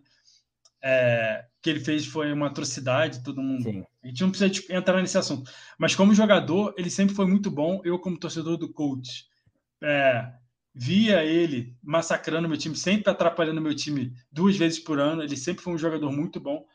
É, eu acho que ele tem um, um ataque esse ano recheado de jogadores. Eu, eu gosto muito da Mari Cooper. Ele, para mim, é um wide receiver 1 para essa temporada, até por outras lives a gente vai poder discutir isso também é, todos os, até os, os outros wide receivers que ele tem, eu gosto também, o Donovan People Jones, o Elijah Moore, eu sou apaixonado por ele também, teve um ano mais abaixo no passado, mas ele, eu acho que esse ano ele vai, vai ter um ano fenomenal. Tem o, o David Njoku, que é um Tyrant que é muito, cara, é muito eficiente, ele é bom na red zone, então eu acho que ele tem todas as peças, eu acho que ele é um bom jogador, então não, eu não consigo vê-lo tendo um ano muito ruim e ele ainda corre com a bola, então que é, é, é, aquela coisa que a gente dá muito valor. Então ele vai produzir com os braços, vai produzir com as pernas. Eu acho que ele é um QB muito seguro e cara, eu, eu tenho muito assim confiança para ele no fantasy essa temporada. É, é, assim, ó, o que a gente poderia falar é que o Kevin Stefanski gosta muito de correr com a bola, mas quem tem o Baker Mayfield não gostaria de correr com a bola. Né? A verdade é essa. Você tem o Nick Chubb e o Karen Hunt como running backs, o Baker Mayfield como QB. O que, você vai fazer? Você vai botar o Baker Mayfield para passar a bola ou você vai botar os dois para correr? Eu acho que passava muito por isso. Eu acho que eles vão passar mais a bola essa temporada. Não tem o, o Karen Hunt, então é, eles vão ter que usar mais o, o jogo aéreo. Estou muito confiante para ele essa temporada. Nas minhas projeções, ele está lá em cima, lá em cima mesmo. Eu peguei o Deshaun Watson na na Scott Fishbowl muito feliz. E é isso, cara. Eu acho que ele tem tudo para explodir esse ano. Nosso ranking ele é o QB10. O pessoal tá mais confiante do que, menos confiante do que eu, né? Mas em termos de ADP, ele tá saindo na frente do deck, por exemplo, que tá no nosso ranking na frente dele. Uhum. E você, Ruizão? Olha, eu tenho ele abaixo do consenso, mas não tenho muita convicção. Uhum. É, a justificativa que eu tenho passa muito pelo, pelo enferrujamento que ele teve, né? esse um ano e tanto fora dos campos, que é um dos motivos que foram alegados para o Colin Kaepernick, por exemplo. Sempre que eu falo do Deshaun Watson, eu falo do Colin Kaepernick também, como caras que ah, ficaram distantes da liga e ninguém quer dar mais chance porque, porque o cara está parado e tal, e também tem a questão da pessoa física e jurídica Sim. envolvendo o, o Kaepernick também. No caso do Deshaun Watson, realmente o talento está lá, eu acredito que a, a cabeça dele ainda é capaz de produzir essas grandes atuações, mas eu não sei se esse começo de temporada 2023 já vai trazer o melhor de Sean Watson que a gente conhece, uhum. aliado ao que o Serginho já falou, que eu teria falado também sobre a, a questão do Kevin Stefanski. Né? Muito do sucesso dele como coordenador ofensivo e agora como técnico principal passa por ele saber estabelecer a corrida. Né? Não é só o fato de ah, ele tinha um QB com Baker Mayfield, ele foi coordenador do Kirk Cousins, por exemplo, que uhum. era um uhum. poste que não corria. Então ele tinha um Dalvin Cook, corria muito bem, ele sabia desenhar corridas para tal. O próprio Alexander Madison também se desenvolveu bem como um running back reserva debaixo desse sistema. E com o Nick Chubb, um dos melhores, né, que o pessoal adora falar, o melhor é, pure runner, né, melhor corredor puro da NFL, você não tem como não correr bem com um cara como esse, um cara errante como o segundo running back você aliando o, o, desenho, a tática com os atletas, você não tem como fazer um, um desenho ruim de corrida. Uhum. Mas, enfim, voltando ao Deshaun Watson, eu, eu acredito que ele ainda não vai voltar no seu melhor. Pode ser que ele demonstre uma segunda metade de temporada, novembro, dezembro, similar ao que ele fazia no Houston Texans naqueles primeiros anos de carreira, mas eu não tenho tanta confiança. Ainda assim, eu não tenho ele tão abaixo, né? Quanto o consenso. Eu estou com ele em 14, né? E ele está ali no, na posição número 10. Então eu só acredito que, pelo preço que ele está, eu não compraria. Ele tem que cair para eu trazê-lo como meu QB1 ou até Sim. um QB2, dependendo da situação, de Superflex, por exemplo. Mas, enfim, respeito o que ele é capaz de entregar, mas não consigo comprar com convicção para ser um QB1 da maioria dos meus times em liga de um QB. Claro. É, eu, eu, tô, eu tô com ele como meu QB6 também, então eu tô no mesmo, no mesmo ali patamar que, que o Sérgio, e acho que a minha, o meu mindset é muito parecido, assim, linha ofensiva fenomenal, é, jogo corrido muito, muito bom, né? E sem dúvida alguma, um grupo de pass catchers que eu adoro. Tanto o Amari Cooper, que concordo que é um wide receiver 1, o Elijah Moore, que eu acho que caiu no lugar certo para ele crescer e se desenvolver, o Donovan People Jones, que é um baita red zone target, junto com o Njoku. É, mas eu estava lendo, primeiro vendo os reports agora do Browns, eu estava até pesquisando um pouquinho sobre Browns específico hoje. O Deshaun Watson tem sido regular, não espetacular, ou pelo menos não aquele Deshaun Watson que era do Texas, né, antes de toda, toda a questão é, é, pessoa física dele. E eu vi uma entrevista sobre um dos setoristas que, que trabalhou bastante no, no Texans e agora está no Browns, curiosamente, e ele falou que o grande, o grande problema hoje para o Deshaun Watson é que ele sempre foi um quarterback de improviso. Né? O time do Texans, por natureza ou por N motivos, o Sérgio deve saber muito bem disso, era um time que toda hora tinha broken play.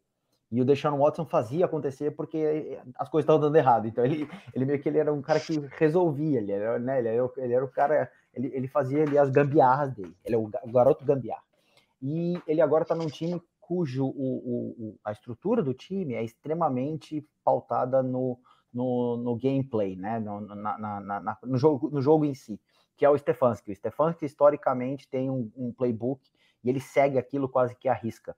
É muito parecido com o que o Shanahan faz no, no 49ers, playbooks completamente diferentes, mas é aquela coisa de você jogar dentro da estrutura. E ele vê que o Deshaun Watson não está conseguindo ou não vai conseguir é, se desenvolver tanto dentro dessa estrutura porque ele está acostumado, ele, ele se moldou na, na, na coisa, meio que como, guardadas as devidas comparações, como um Brett Favre, que vai fazer o que tiver que fazer para resolver o jogo. E o Stefanski, ele gosta de um cara que faz a estrutura e mantém a estrutura que ele tem. É, talvez por isso até que o Baker Mayfield tenha tido tanto sucesso quanto ele teve em 2020, aquele final de temporada ali que ele jogou muito, porque ele só jogava dentro da estrutura que o time estava se propondo. Então, esse é um, um, um, ponto que me dá pausa. Inclusive, vou até rever depois meu, meu, minhas projeções antes da, da, temporada começar, porque observando isso, observando o que tem sido falado do training camps, realmente talvez esteja muito alto nele. Muito alto não, mas mais alto do que deveria, por conta dessa projeção de que ele talvez não funcione dentro desse esquema. Né? Um pouco como aconteceu com o Russell Wilson ano passado com o Nathaniel Hackett, é, bom ou mal, Nathaniel Hackett, claramente o Russell Wilson não funcionou dentro daquele sistema, é, se vai funcionar com o Sean Payton também, agora é, é, é vamos aguardar para ver, né? Russell Wilson também acho que é um outro ponto importante de discussão. Acho que tem muita gente pegando ele pelo potencial do que ele demonstrou no Seahawks, e eu acho que o potencial de fantasy que ele teve ali em alguns momentos, e não necessariamente do que talvez ele seja hoje. Então eu tenho. Russell Wilson tem um buyer's beware aí muito grande. Né? Sem contar que eu também não sou muito fã do, do, grupo de pass catchers que ele tem ali, e por isso acho que meu, meu, meu, meu ranking está um pouco abaixo dele. É, assim, só como contraponto, algumas coisas que vocês falando do Watson, é que eu acho que foi muito importante ele ter voltado ano passado. É, uhum. ele conseguiu se aclimatar. Ele não teve pré-temporada no passado, então eu acho que isso pesou. Sim. Essa coisa dele estar tá indo mal essa pré-temporada é quanto do playbook está sendo aberto para a imprensa ver também. Então, uhum. e foi só um cara que falou isso, eu acho. Eu estava acompanhando no Twitter também alguém falando isso. E quando o Cousins era QB do Kevin Stefanski, ele passou para 4.300 jardas em um ano, com 30 touchdowns, e na outra para 3.600, 26 touchdowns, e ele se machucou e perdeu dois jogos. Então, não é também como o Kevin Stefanski que não passava a bola com o Kirk. Eu acho que eu acho que tem que ter eu tenho confiança no Deshaun Watson, só só esses últimos contrapontos mesmo. Não, justíssimo, e, claro. É, não, é porque eu acho também o que atrapalhava o Kevin o que fazia o Kevin Stefanski ficar mais pro jogo corrido era o o head coach lá do Minnesota, qual era? Eu esqueci o nome dele toda hora. Eu sempre confundo com o Pat Chamo. É o Mike Zimmer, que também adorava correr a bola, mudou o esquema desse ano, do ano passado para esse ano uhum. e tudo mais. E, mas eu acho que o Deshaun Watson realmente é um jogador polêmico, tanto que ele flutua muito no, no, no, nos rankings em geral, né? Uhum. É, agora, vamos passar, só continuando no ranking, tem uma pergunta também que é basicamente do próximo QB do nosso ranking, é, que é o Trevor Lawrence. Vocês acham que tem chance de ser top 5 esse ano? É, como é que vocês veem o Trevor Lawrence para essa temporada? Deixa eu ver aqui como é que está o ranking de vocês. É, vocês estão... É, tá bem parecido nós três aqui. Vocês... O Rui está com ele em sétimo, o Marfrin em oitavo e eu em nono. É, acho que há um universo muito possível dele se tornar top 5. É, é, ele tem o talento para isso. Eu acho que ele tem uh, uh, um grupo de jogadores para ajudá-lo nisso. Calvin Ridley, Zay Jones, Christian Kirk e o Evan Engram. Apesar de eu odiar o Evan Engram, inclusive peguei ele numa liga chorando. Falei, não, não, não, não, peguei. Porque a liga que eu jogo com você, do BRFF, você falou na hora. Precisava pegar esse cara, eu falei, não, não é possível, meus olhos estão doendo, mas enfim. É, mas sim, eu acho que o, o Trevor Lawrence é um cara que eu gosto muito, eu acho que ele tem evoluído, eu acho que o primeiro ano dele com, com um, um, um, como é chama? com um head coach foi bom, porque o primeiro ano dele do Urban Meyer não conta, né? Acho que foi um calvário aquilo ali. Uh, e Doug Peterson também é um cara conhecido por, por ser muito bom para QBs. Então eu gosto, gosto do, do, do potencial que ele tem ali. É, não ficaria surpreso se ele no final da temporada terminasse como top 5 de fantasy. É, só não o tenho nesse exato momento, somente porque eu acho que eu vejo outros jogadores ali, e também porque a linha ofensiva do Jaguars especificamente não me traz tanta segurança. O Cam Robinson, que é o left tackle dele, está suspenso pelos primeiros quatro jogos, e isso pode ser um grande problema nessas primeiras quatro semanas, e para o final das contas, né, uma, um average uh, points per game do, do, do, Lawrence pode ser muito, pode ser muito mais baixo, não, mas mais baixo do que os outros cinco. Então, por isso que eu tenho ele um pouquinho mais baixo, não necessariamente porque o talento dele e do grupo que ele tem ali seja tão ruim. Concordo integralmente com o Afra. É, ele tem potencial de top 5, mas a gente tem outros talentos aí mais interessantes que, no mínimo, correm mais com a bola do que ele. A gente tem aqueles postes que jogam muita bola e aqueles caras que são híbridos e caras como Justin Fields e Lamar Jackson que tem um potencial corrido gigantesco. Então, o Trevor Lawrence ele precisa de uma temporada perfeita para ele se colocar esse panteão no meio desses caras aí. Eu vejo aqui, por exemplo, olhando aqui no, no, no ranking nesse exato momento e as notícias que a gente tem hoje, né, é bem capaz dele terminar na frente, por exemplo, do Justin Burrow, do, do Joe Burrow, se o Joe Burrow não jogar esses primeiros quatro jogos. Porque só aí o cara já perde quatro jogos de, sei lá, 17, 18 pontos, né, que seja um, um, um número baixo aí, e aí no final das contas ele acaba ficando na frente. Então já é uma, uma diferença grande. Então, vou revisar minhas projeções antes de começar a temporada. Preciso ter essas informações um pouquinho mais, mais delimitadas. Mas sim, eu acho que quem tem o, o Trevor Lawrence como top 5, é, não acho que tem uma discussão muito grande a ser falada que está errado ou que é impossível. Enfim, eu, eu acharia impossível no top 5 ter o Baker Mayfield. Aí, aí é completamente fora da curva, apesar de eu ser muito fã do Mike Evans, não acho que o Mike Evans vai carregar esse time inteiro, o Chris Godwin vai carregar esse time inteiro, né? Para o Baker Mayfield ser top 5 do Fantasy. É, para mim, ele está no mesmo tier que é capitaneado pelo Joe Burrow, que é aí depois dos quatro primeiros. Então, qualquer um realmente pode ser o quinto para mim ali. Uhum. É, o Deshaun Watson, como a gente falou, o Joe Burrow, o Justin Herbert até, acho que a gente não citou ele, né? O Justin Herbert é o, é o sexto do nosso ranking. É, mas eu acho que eles têm, ele tem peças, é o que vocês falaram. Vai depender muito, eu acho, do quanto que a AFC South e a NFC South, né, que o é sempre bom lembrar, essas, essas duas divisões são as piores da, da liga e jogam 10 jogos entre si. Então, quanto que essas, esses, esses times vão fazê-lo passar a bola? Porque é capaz do Justin, do Trevor Lawrence ter que passar, jogar só o primeiro tempo de vários desses jogos aí, Sim. inclusive contra o Colts que nem QB tem, nem cornerback tem, mas aí ele pode passar para quatro touchdowns no primeiro tempo e acabar então, ele, ele ter ido bem no jogo. Exatamente.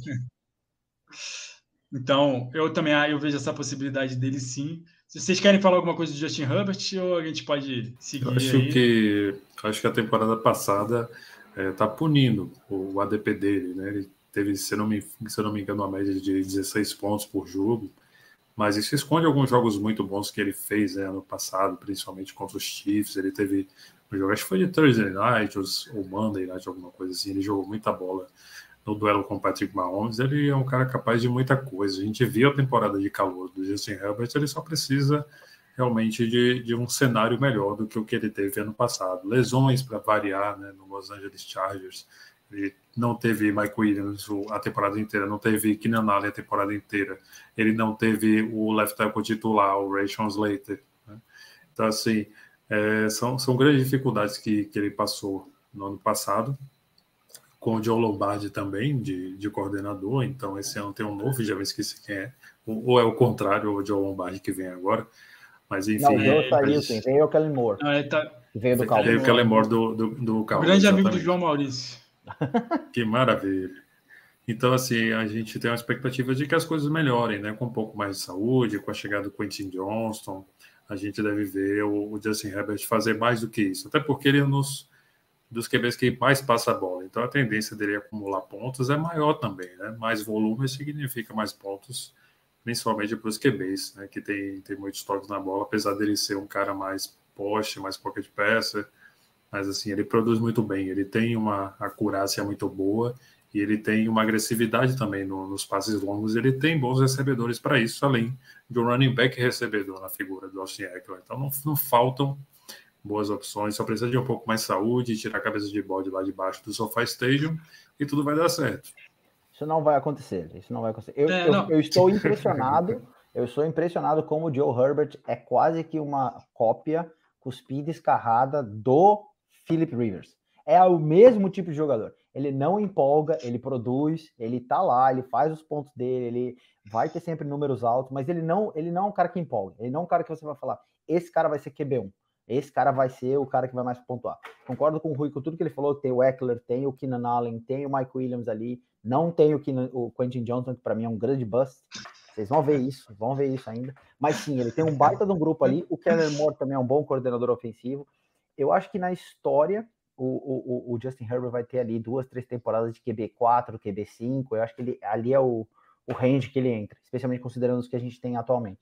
Mas eu fico impressionado, cara, de quanto, quanto mais eu assisto esse cara, mais eu falo, é o, é o, é o Philip Rivers de novo. É, é, o mesmo, mesmo tipo de jogador. É o mesmo tipo de jogador. É o Rivers Vision. Só falta ter filhos, o suficiente lá. Não, eu, vi, eu vendo o, o Rui falando assim, ah, o Charles teve muita lesão, teve muita azar. Eu tava pensando, qual é a chance desse, disso mudar para esse ano? Porque nos últimos 15 anos que eu me conheço por gente que eu acompanho a NFL, essa é a história do Chargers. Depende de quem tá lá. Que na análise sempre se machuca, o Mike Williams se machuca. O Quentin Johnson, eu não acho ele tão bush assim, mas também não acho ele tão bom quanto muita gente é, bota ele lá em cima. Então, eu acho que realmente vai depender muito do que, que o, Kellen Moore vai, o Kellen Moore vai fazer ou não nesse time aí. É, é, para ver a evolução do Justin Herbert. E para fechar o top 10, a gente já falou dos outros nove, né? O Dak Prescott está em nono. O antigo QB do Kellen Moore. Vocês têm alguma, querem destacar alguma coisa do Dak Prescott? Ou... Ah, cara, eu gosto, eu gosto da chegada do Brandon Cooks. Eu acho que o Brandon Cooks tendo chego ali é, é dá mais um alvo para ele. Eu não acho que ele vai cumprir a promessa dele de que ele vai ter menos de cinco interceptações na temporada. O Dak Prescott não é conhecido por ser um cara que segura muito bem a bola ou que protege muito bem a bola. É, mas eu acho que ele vai ter uma produção ofensiva muito boa. Eu acho que o Pollard é um ótimo recebedor de passes também, ali do backfield. É, ele tem, logicamente, o Sid Lamb, que eu acho um puta wide receiver. Joga demais, é, é um cara muito, muito, muito bom. É, então, a chegada do Brandon Cooks também ali cria um outro elemento, que era o que se esperava do Gallup, que era o que se esperava do Tolbert. É, então, também qualquer, qualquer, qual chama? qualquer crescimento marginal desses dois caras aí é, só trazem benefícios para o deck no final das contas. E, logicamente, a questão da linha ofensiva, eles acabaram de renovar com o Zach Martin, então também a linha ofensiva do, do Cowboys mantém-se muito forte, talvez não top 5 mais, mas eles ainda têm um grupo do o miolo, né, o centro, o, left guard e o right guard muito, muito bons. Então, é, acho que o deck também tem a justificativa para alguns de ter aí talvez um final top 5. Não vejo, mas ele tem, e ele também tem a questão do rushing é, upside, né? Ele corre com a bola, ele sabe correr, ele sabe ter design runs ali. Vai ver o que o Mike McCarthy vai fazer com ele, né? Eu adoro o Mike McCarthy, mas eu sei que às vezes ele é muito conservador nos tipos de jogada que ele faz, então pode ser que ele acabe preservando ali e por conta disso prejudicando o deck para o Fantasy. Estou 100% com o Mafra é, eu perdi algumas oportunidades de draftar ele já, né? De pegar jogadores de outras posições, o fato dele estar tá um pouco caro nessa discussão que a gente está fazendo aqui, né? Pegar esses primeiros 12 a 15 QBs. Mas no momento em que eu tenho pego esses 12 a 15 QBs, eu tenho preferido outros jogadores de mais teto, como o Tua Tagovailoa. Estou tentando ignorar ao máximo a questão da saúde, tentando captar as boas notícias de que ele está treinando, de que ele está buscando se proteger, como a própria NFL Brasil colocou um post falando que ele está tendo aulas de jiu-jitsu para poder né, aprender a cair, se proteger melhor, para evitar essas concussões que ele já teve no passado. E com a dupla de recebedores que ele tem no, no Rio no Waddle, eu acho que ele tem um teto muito grande, pelo que ele demonstrou já no ano passado. Ele é da mesma turma, da mesma turma do Justin Herbert, então ele já, já se desenvolveu muito bem e recebeu um investimento grande da equipe com a vida do Tyreek Hill. Acho que ele é um cara capaz de ter um teto ainda maior do que o Dak Prescott nesse ano. É, tá certo. Ele tem um NP acima do deck, né? Apesar de, eu, de no nosso sangue ele tá abaixo, ele tá saindo na, no, na oitava rodada, no finalzinho. O Tua. É, eu tenho. O meu, eu muito baixo minha... nele. Muito baixo. É, eu também. Bem mais baixo. Porque Deixa eu tenho eu muito eu receio da terceira concussão. Né? É, eu tenho a terceira, a terceira concussão dele, para mim, acaba a temporada. É, ele teve duas seguidas no ano passado, não sei se vocês lembram, aquela a, da, da mão, inclusive. Eu tenho muito receio, tenho muito, muito receio com relação ao Tua. É, acho também que o Mike McDaniel vai tentar preservá-lo para tê-lo a longo prazo. Isso pode significar até mesmo uma troca com QB reserva todos os quarto quartos, digamos assim, do, dos jogos. É, então, também, por conta disso, produção do Fantasy acaba sendo menor. Lógico, ter Waddle e Rio é sempre um bônus, é sempre bom. Qualquer tipo de quarterback vai adorar ter esses dois caras na mão, especialmente porque eles produzem após a, a catch. Mas eu tenho muito receio do Tua por, com relação às lesões que ele teve ano passado, essas concussões. É, é, é muito temerário, especialmente tendo o reflexo que ele teve das primeiras duas. Espero que esteja tudo bem com ele que... no final das contas. Isso é o que pesa, eu acho que para todo mundo, né? Que todo mundo é igual o Brandon Cooks, uns dois anos atrás, todo mundo falava isso, né? E o Brandon Cooks tá aí jogando até agora. Falando, ah, se ele bater a cabeça mais uma vez, vai ter que se aposentar, até se falava. Eu acho que isso pesa muito, principalmente em Dynasty, né? Por isso que eu tenho. Ele cai um pouco para mim, ele é 13 terceiro, mas eu vejo valor nele, até porque eu acho que o Jalen Waddle e o Tarek Hill tem tudo para ficar os dois lá no top 12, top 10, igual estavam fazendo no ano passado.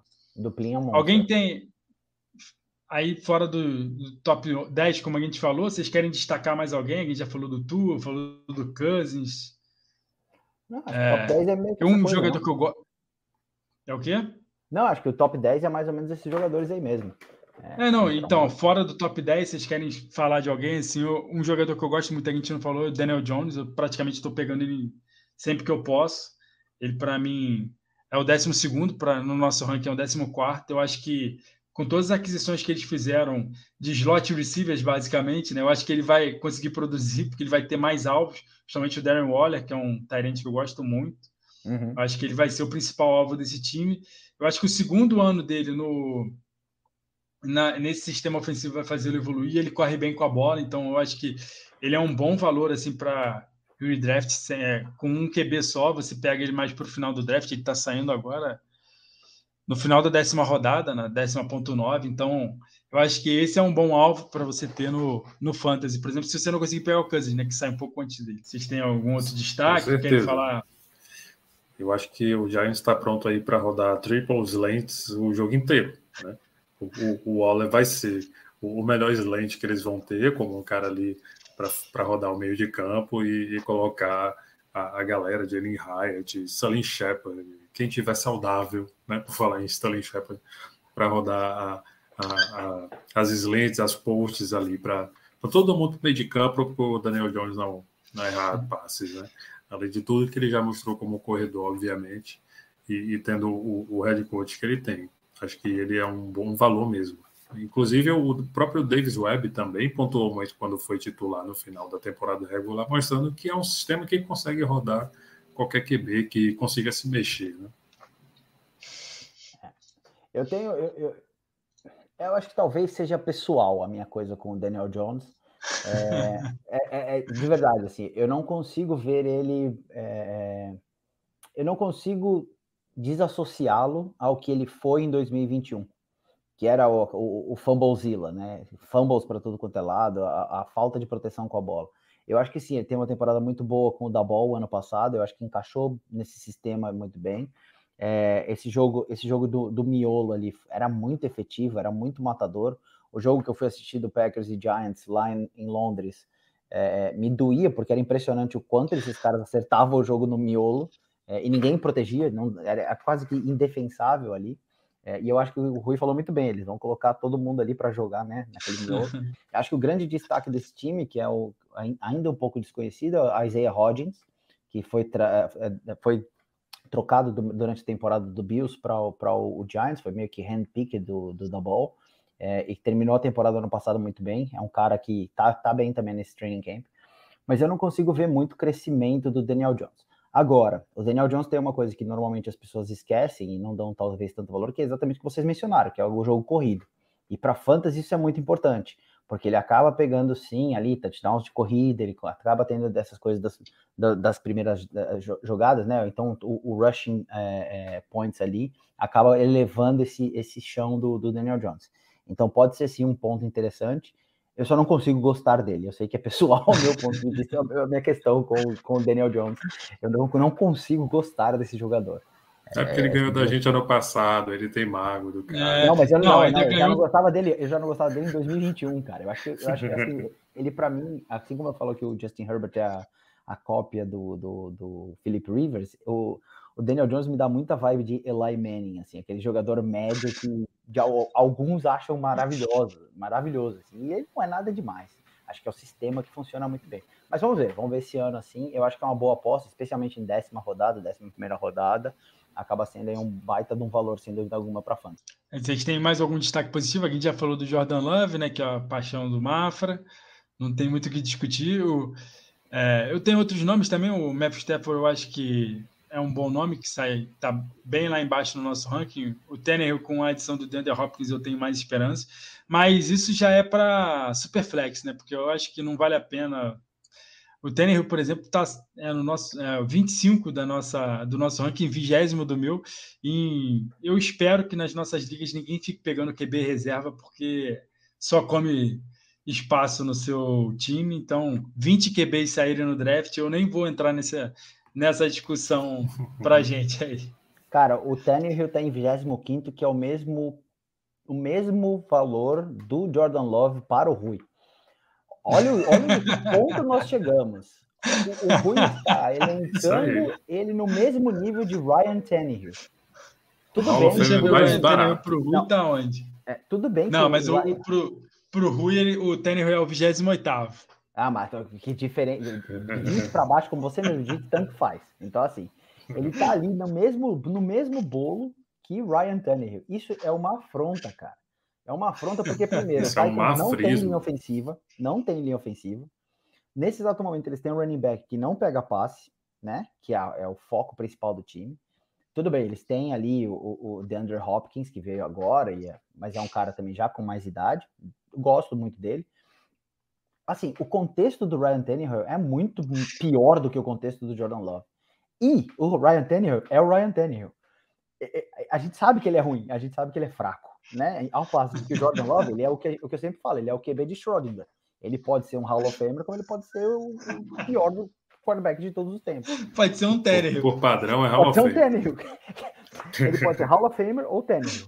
Nesse exato momento, o Rui tá colocando ele abaixo do Tannehill. Isso é muito, é, é muito dolorido. Muito dolorido. Todo mundo começa de baixo. Tem que ser na humildade, cara.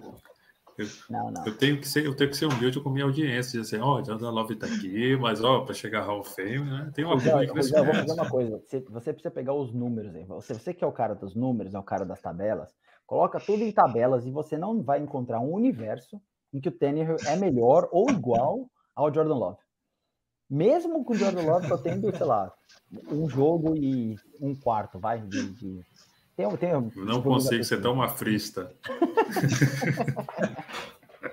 não, mas falando sério, assim, eu, eu, esse é um ponto que eu acho que também para todo mundo que está que tá fazendo draft para considerar. A gente, a gente, logicamente, tem nossos diferentes pontos de vista, e eu acho que é super natural, as outras pessoas também têm outras visões, mas é, é considerar esses contextos, é entender qual que é a expectativa. Como você mesmo falou, Sérgio, é, a questão da NFC South, da AFC South, né, que, que são divisões talvez mais fáceis ou divisões ainda em reconstrução e, e, e por conta disso você ter o cara jogando seis, oito jogos ali que já vão garantir muitos pontos, apesar de não ser um nome muito sexy, apesar de ser um nome muito interessante, como foi, por exemplo, a questão do Derek Carr. Né? O Derek Carr não é um quarterback muito bom, mas ele vai jogar numa, numa divisão ali que ele vai ter seis jogos que teoricamente são mais fáceis do que para outra maioria, né? Para um para um, um, um, um Jalen Hurts, né? O, o Hurts, por exemplo, vai jogar contra a defesa do Cowboys, vai jogar contra a defesa do Commanders, vai jogar contra a defesa do Giants. Então, assim, ele não vai ter uma vida fácil ali, né? Então, esses contextos são super importantes. Por favor, gente, não comparem Derek Carr com Jalen Hurts, não é isso que eu estou querendo dizer, mas é entender esses contextos para você conseguir também fazer esse ranqueamento de, de, de quem vale mais a pena, quem não vale mais a pena, e especialmente em redraft, isso muda muito de um ano para o outro. Dynasty é uma outra conversa completamente diferente, tem toda a questão também da idade dos jogadores, a, a, a, forma como até o front office se organiza, né? Então, quem é o head coach, quem se mantém, quem vai sair, enfim. É, mas acho que para redraft isso é super importante. E no fim das contas, eu vou, acho que eu vou puxar um pouco a sardinha aí pro meu lado, é use o mafrismo, cara, e vá, vá atrás dos jogadores que você realmente gosta, né? Você tem que, você tem que ter a sua paixão também pelo jogo, você tem que ter a paixão pelas suas escolhas, assim. Não adianta só querer usar os números, os ADPs ou qualquer ranking que seja, seja o nosso, seja o ranking do JJ Zachariason, seja do Underdog, Fantasy Football, qualquer coisa que seja. Usa, usa isso como ferramentas para ajudar a chegar nessa, nessa resposta, que acho que é o mais importante de tudo. E brasileiro gosta de camisa 10. É, é, é, é, é, não camisa 1. Camisa 1 é goleiro que. O único time, única pessoa que gosta de goleiro são São Paulinos, né? Então, fica esse recado aí, né? Não vou dizer para quem, mas enfim. É isso aí. Que... É. Não, eu tirei o fone porque a bateria do meu fone acabou, tá, gente? Mas se tá tiver ótimo. muito ruim o áudio aí, vocês falam.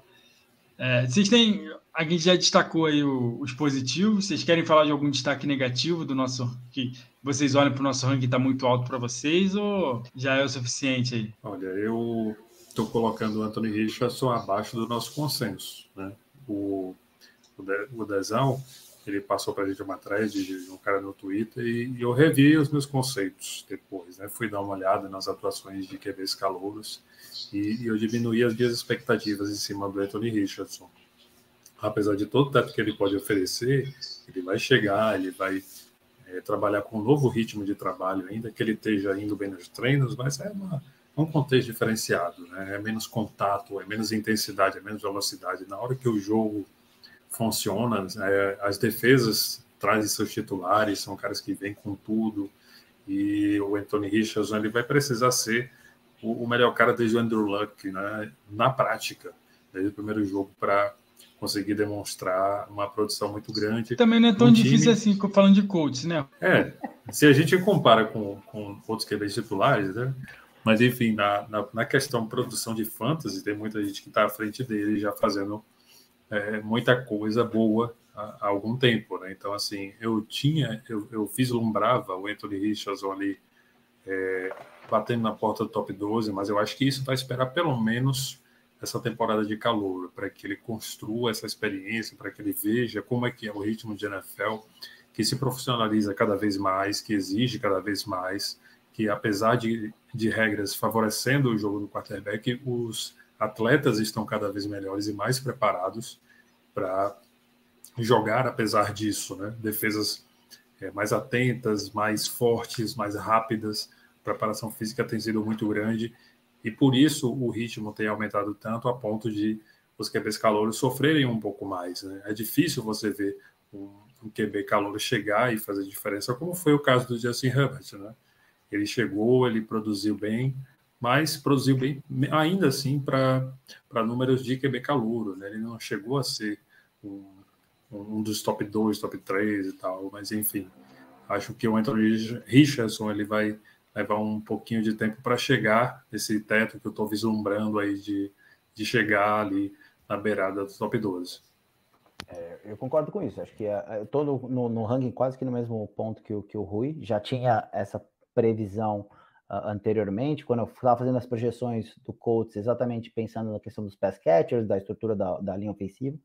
É, e aí depois, ele, lendo esse, essa, esse artigo também, falando exatamente sobre a questão dos, dos QB rookies e a expectativa que a gente tem que ter, acho que eu estou mais seguro ainda com, essa, com esse valor nesse exato momento, acho que é de 20 ou 20, 21 primeiro para mim, é, 20 é, acho que faz sentido.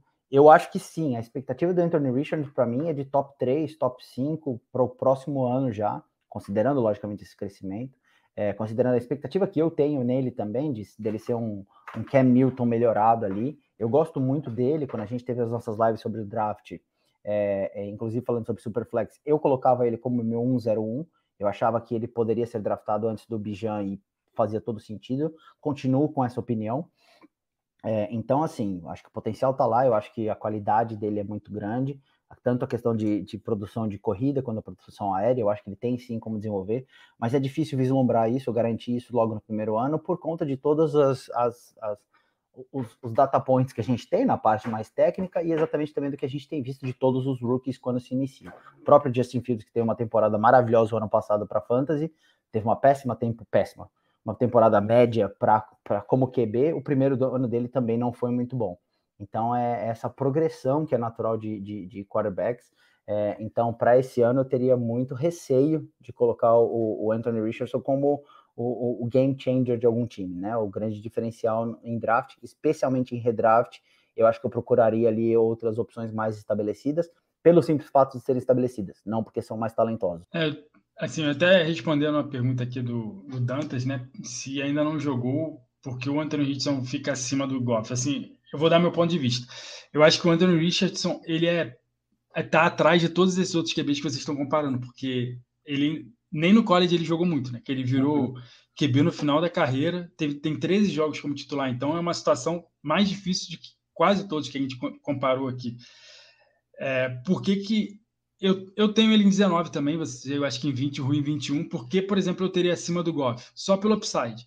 Porque em redraft, ele, você viu que ele não presta, é, não adianta você, você não segura ele, mas pode ser que ele salve com o jogo corrido e tenha valor. Mas eu, para esse ano, realmente, eu acho que ele não tem, não vai conseguir ler as defesas, ele vai sofrer muito com isso tudo, até para correr eu acho que vai ser mais difícil para ele, mesmo sendo super forte e tudo mais. Então, é, para mim, ele, eu não, eu não vejo muito valor em draftá-lo. Eu tenho mais, assim, pode ser o que aconteceu até com o Deshaun Watson, que a gente já falou, com outros nomes que a gente viu passar no draft e pegá-lo.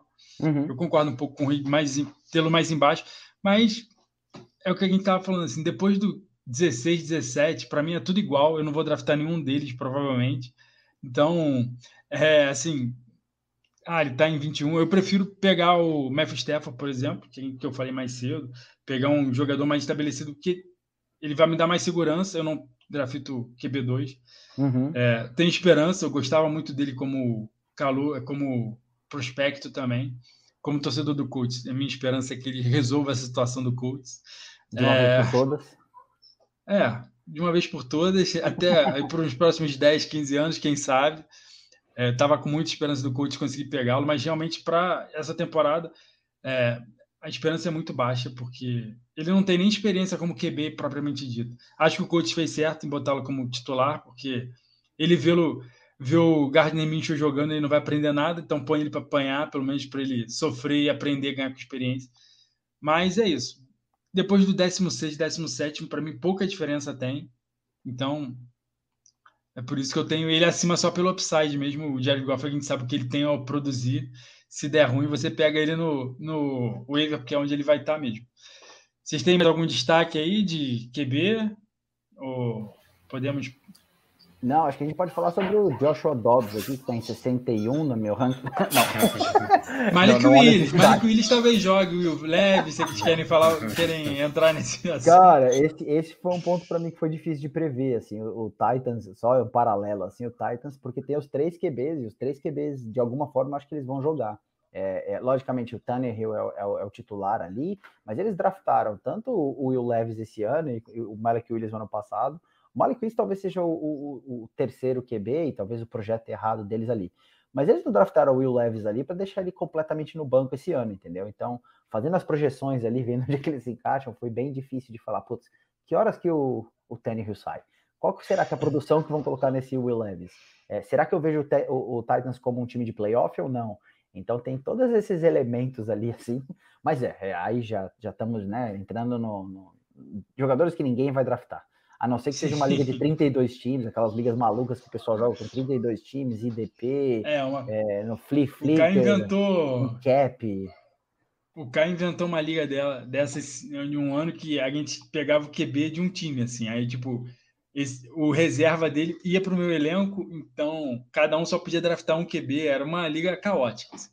É, nunca, não, não recomendo a ninguém, 32 times, IDP, uma coisa louca. É. É, eu acho que o Malik Willis não joga mais, não. Eu acho que o Will Levis, se eu tivesse que apostar, eu acho que. Eu, minha questão é que eu acho que o Tennessee ganha a divisão, com tudo que eu já aprendi sobre AFC South. Eu acho que é, Tennessee vai ser campeão, por isso que eu acho que o Tennessee não vai ser bancado nesse ano. Mas tudo pode acontecer, essa divisão é louca. É divisão horrível, mas. Muito é bem, eu, eu, tenho, eu tenho para mim que o Jaguars leva esse ano, mas o Titans, Não, pela eu, defesa principalmente, eu, eu, eu gosto da Eu já aprendi o que, que o Mike Vrabel consegue fazer. Esse é. cara é mágico. É, Muito competente. É, o Jackson, Jacksonville ganhou a divisão ano passado porque Tennessee perdeu o Hill e perdeu oito dos últimos, sete dos últimos oito jogos. Aí o Jacksonville conseguiu passar com uma campanha negativa. Né? Então eu acho que esse ano o Tennessee repete o, vai manter o título, quer dizer, recuperar o título. Então é isso, galera. Mais algum QB que vocês queiram destacar? Mais alguma coisa aí? Ou querem falar do excelente jogo entre Cleveland Browns e Philadelphia Eagles? 3 a 2 para os Eagles. O Dantas aí trouxe informação para a gente. Porra, cara de futebol de bola redonda. eu, eu, eu dou destaque para o Brock Purdy. Eu acho que não tem como não falar dele. Eu acho que é muito valor para o lugar onde ele se encontra e o sistema em que ele joga. Sabe? E assim, partindo daquele pressuposto de que Trey Lance não vai recuperar essa titularidade. É, o Shanahan já deu declarações, aquilo que a gente já falou mais cedo. Eu acho que se, se o, o, GM quiser esperar muito, muito mesmo no draft para pegar o seu QB titular, considerá-lo titular e não pensar em stream ou começar a pensar em stream, acho que o Brock Purdy é o melhor nome que está aí nessa parte de baixo. Né? Uhum. O, o San Francisco é um time que tende a vencer, já falei muito sobre correlação entre sucesso no fantasy e vitórias para um QB. E o Brock Purdy mostrou isso no ano passado, tinha ali o seu piso de 14, 16 pontos, e você esperar muito no draft para conseguir pegar um cara que vai lhe garantir esse piso de 14 pontos, excelente, sendo que ele pode entregar um teto de 18 a 21 pontos, dependendo das circunstâncias. O time é capaz de carregá-lo, né, de ter jardas após a recepção para muitos desses jogadores, e o próprio Brock Purdy ele pode também se aproveitar da, da red zone para fazer jogadas desenhadas e ele mesmo empurrar a bola para dentro numa situação de goal line. Mas, enfim, ele mostrou competência também como um cara que administra o, o jogo, que consegue executar jogadas, e isso é vital para um sistema como o do Kyle Shanahan, e ele está aí para ser titular e executar essas jogadas e fazer isso acontecer e ganhar muitos pontos fáceis né, para si e para quem for o GM que o escalar como titular também. Sim, concordo. É, a gente eu discutiu posso... um pouco sobre o Trey Lance e o, e o Purdy. Não, eu, eu vou fazer um contraponto sobre o Brock Purdy. Manda. Que eu, eu acho que até a sexta rodada ele não é mais titular do 49ers. É... Você tá maluco. Você tá maluco. Pode escrever isso aí, porque o 49ers todo ano ele começa muito mal a temporada, termina muito bem. Brock Purdy, nenhum time se preparou para jogar contra ele, só pegou times bem caídos, nenhum time que foi para o playoff, basicamente. A única vez que ele pegou uma boa defesa, o 49 não conseguiu fazer nada no ataque, é que o Dak Prescott foi péssimo e o 49 conseguiu sobreviver ao Dallas Cowboys. Eu acho que o Purdy não, vai ter, não passa da sexta rodada como titular. E a melhor coisa que poderia acontecer para o Trey Lance, eu como dono do Trey Lance, é o Brock Purdy começar a temporada. Porque o que eu achava que ia acontecer... Enviesada. Não, o Trey Lance começando a temporada, todo mundo ia pedir pro Brock Purdy entrar. O Brock Purdy entrando, ele mostrando. Gente, ele é Mr. Irrelevant. Não é Tom Brady toda hora que, que alguém pega um cara na duzentésima rodada, na escolha, e o cara vai ser a solução de um time. Isso aí é só uma vez na vida. Então, eu acho que o Gardner Minshew, se a gente se lembrar, ele teve uma, uma, uns ótimos jogos assim que ele virou titular. Aí Excelente. o pessoal começou muito As pessoas começaram a se preparar para ele e ele virou o Minshew que ele é até hoje. Então, eu acho que o Purdy tem um, pode ser um caminho desse. Então, fica eu aí me minha... recuso a acreditar em Sandarno como QB1 na sétima rodada. Então, Trey Lance pode ganhar essa oportunidade aí. E é isso que eu espero como Trelance, fica aí minha, meu hot take para vocês aí. Da sexta rodada não passa o Brock Purdy. O, o, o hot take da sexta rodada, eu, mas eu concordo com você plenamente, Sérgio. Eu acho que o, o, o Purdy, primeiro, a Purdy mania já tomou né, contrastes absurdos. Acho tá Proporções. Fora. Não, isso daí tá. O pessoal não tem noção do que tá falando. Ele realmente é um quarterback no máximo, no máximo pedestre, mediano ali, medíocre, não tem nenhum diferencial. É, e é exatamente isso que aconteceu. Nenhum time tinha se preparado para ele, não sabia o que, que era. O Shanahan é um mestre no que ele conseguiu fazer, conseguiu extrair. O time do, do, do, do 49ers, historicamente, é talvez o melhor time de jardas depois da recepção, que já, vi, já existiu na história, né? McCaffrey, Samuel, Ayuk, enfim, é, uma, é uma multitude ali de, de jogadores absurdos. Eu concordo plenamente contigo que o Brock é, ninguém ainda se preparou para esse cara e agora já tem tape, agora já tem algum conhecimento. É, não vejo ele sendo o destaque do, do 49ers. Agora, se ele jogar em estrutura, é o que a gente falou um pouquinho antes sobre o Deshaun Watson, assim. Talvez tudo que o Shanahan precise é alguém que esteja dentro da, da casinha, né? Que faça ali o, o feijão com arroz sem sal que ele precisa, porque o resto da galera coloca esse, esse tempero. Mas eu concordo contigo que Trey Lance, para mim, é muito mais jogador, muito, muito mais disruptivo nesse time.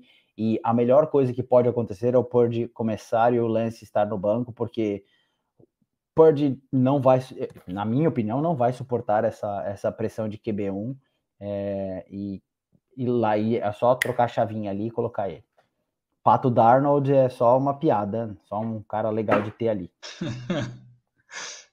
é, eu, o Dantas está perguntando se é comentário ou tentativa de venda de Trey jamais venderei Trey ainda mais no preço atual dele. Vou manter ele até o final. É, eu vendi o mas... meu, eu vendi o meu, mas continuo, continuo até alto nele nessa, nessa questão. É. Então é isso, galera. Mais algum destaque aí? Ou podemos encerrar uma hora e 46 de live? Não, hoje foi bom papo, hoje foi bacana. Foi, Primeiro, eu queria agradecer a todo mundo. Queria agradecer quem participou aí com a gente, quem está sempre Sim. no chat. Agradecer demais o Rui e o Sérgio por estarem aqui também. Pô, primeira live entre nós, nós três aqui, foi, foi bom demais. É, tem sido muito legal. E, logicamente, agradecer a todo mundo que tem estado no, no, nosso canal ali, tanto no Twitter conversando com a gente, quanto no Instagram e também no, no, nosso, no nosso grupo de WhatsApp. As discussões ali têm sido muito bacanas, cheio de hot takes, cheio de provocações ali, provocações saudáveis. É, e lembrar, o que eu sempre lembro no final das coisas, que essa comunidade tem sido muito bacana, muito inclusiva é, e, enfim, chamem os amigos, participem aí conosco, mandem mensagens, discutam, debatam. É, e, por favor, ouçam a palavra né, de Romeo Dubs e Jordan Love, porque esse é o futuro da, da NFL e o futuro do fantasy de vocês. E o Don Tavion Weeks também, né? Você que Don me lembrou hoje. Exatamente. Façam minhas as palavras do Mafra aí, viu? Agradecer a todo mundo. A internet não aguentou a nossa discussão, inclusive, né? Caiu, uma coisa assim improvável, né? Foi, foi pior do Isso que o apagão enquanto... que aconteceu essa semana. Isso foi só enquanto a gente falava do Lance. A gente parou de falar dele, a internet pois é. É, voou. Não, não fale bem desse cara que a internet cai. Falem bem do Purry que é melhor.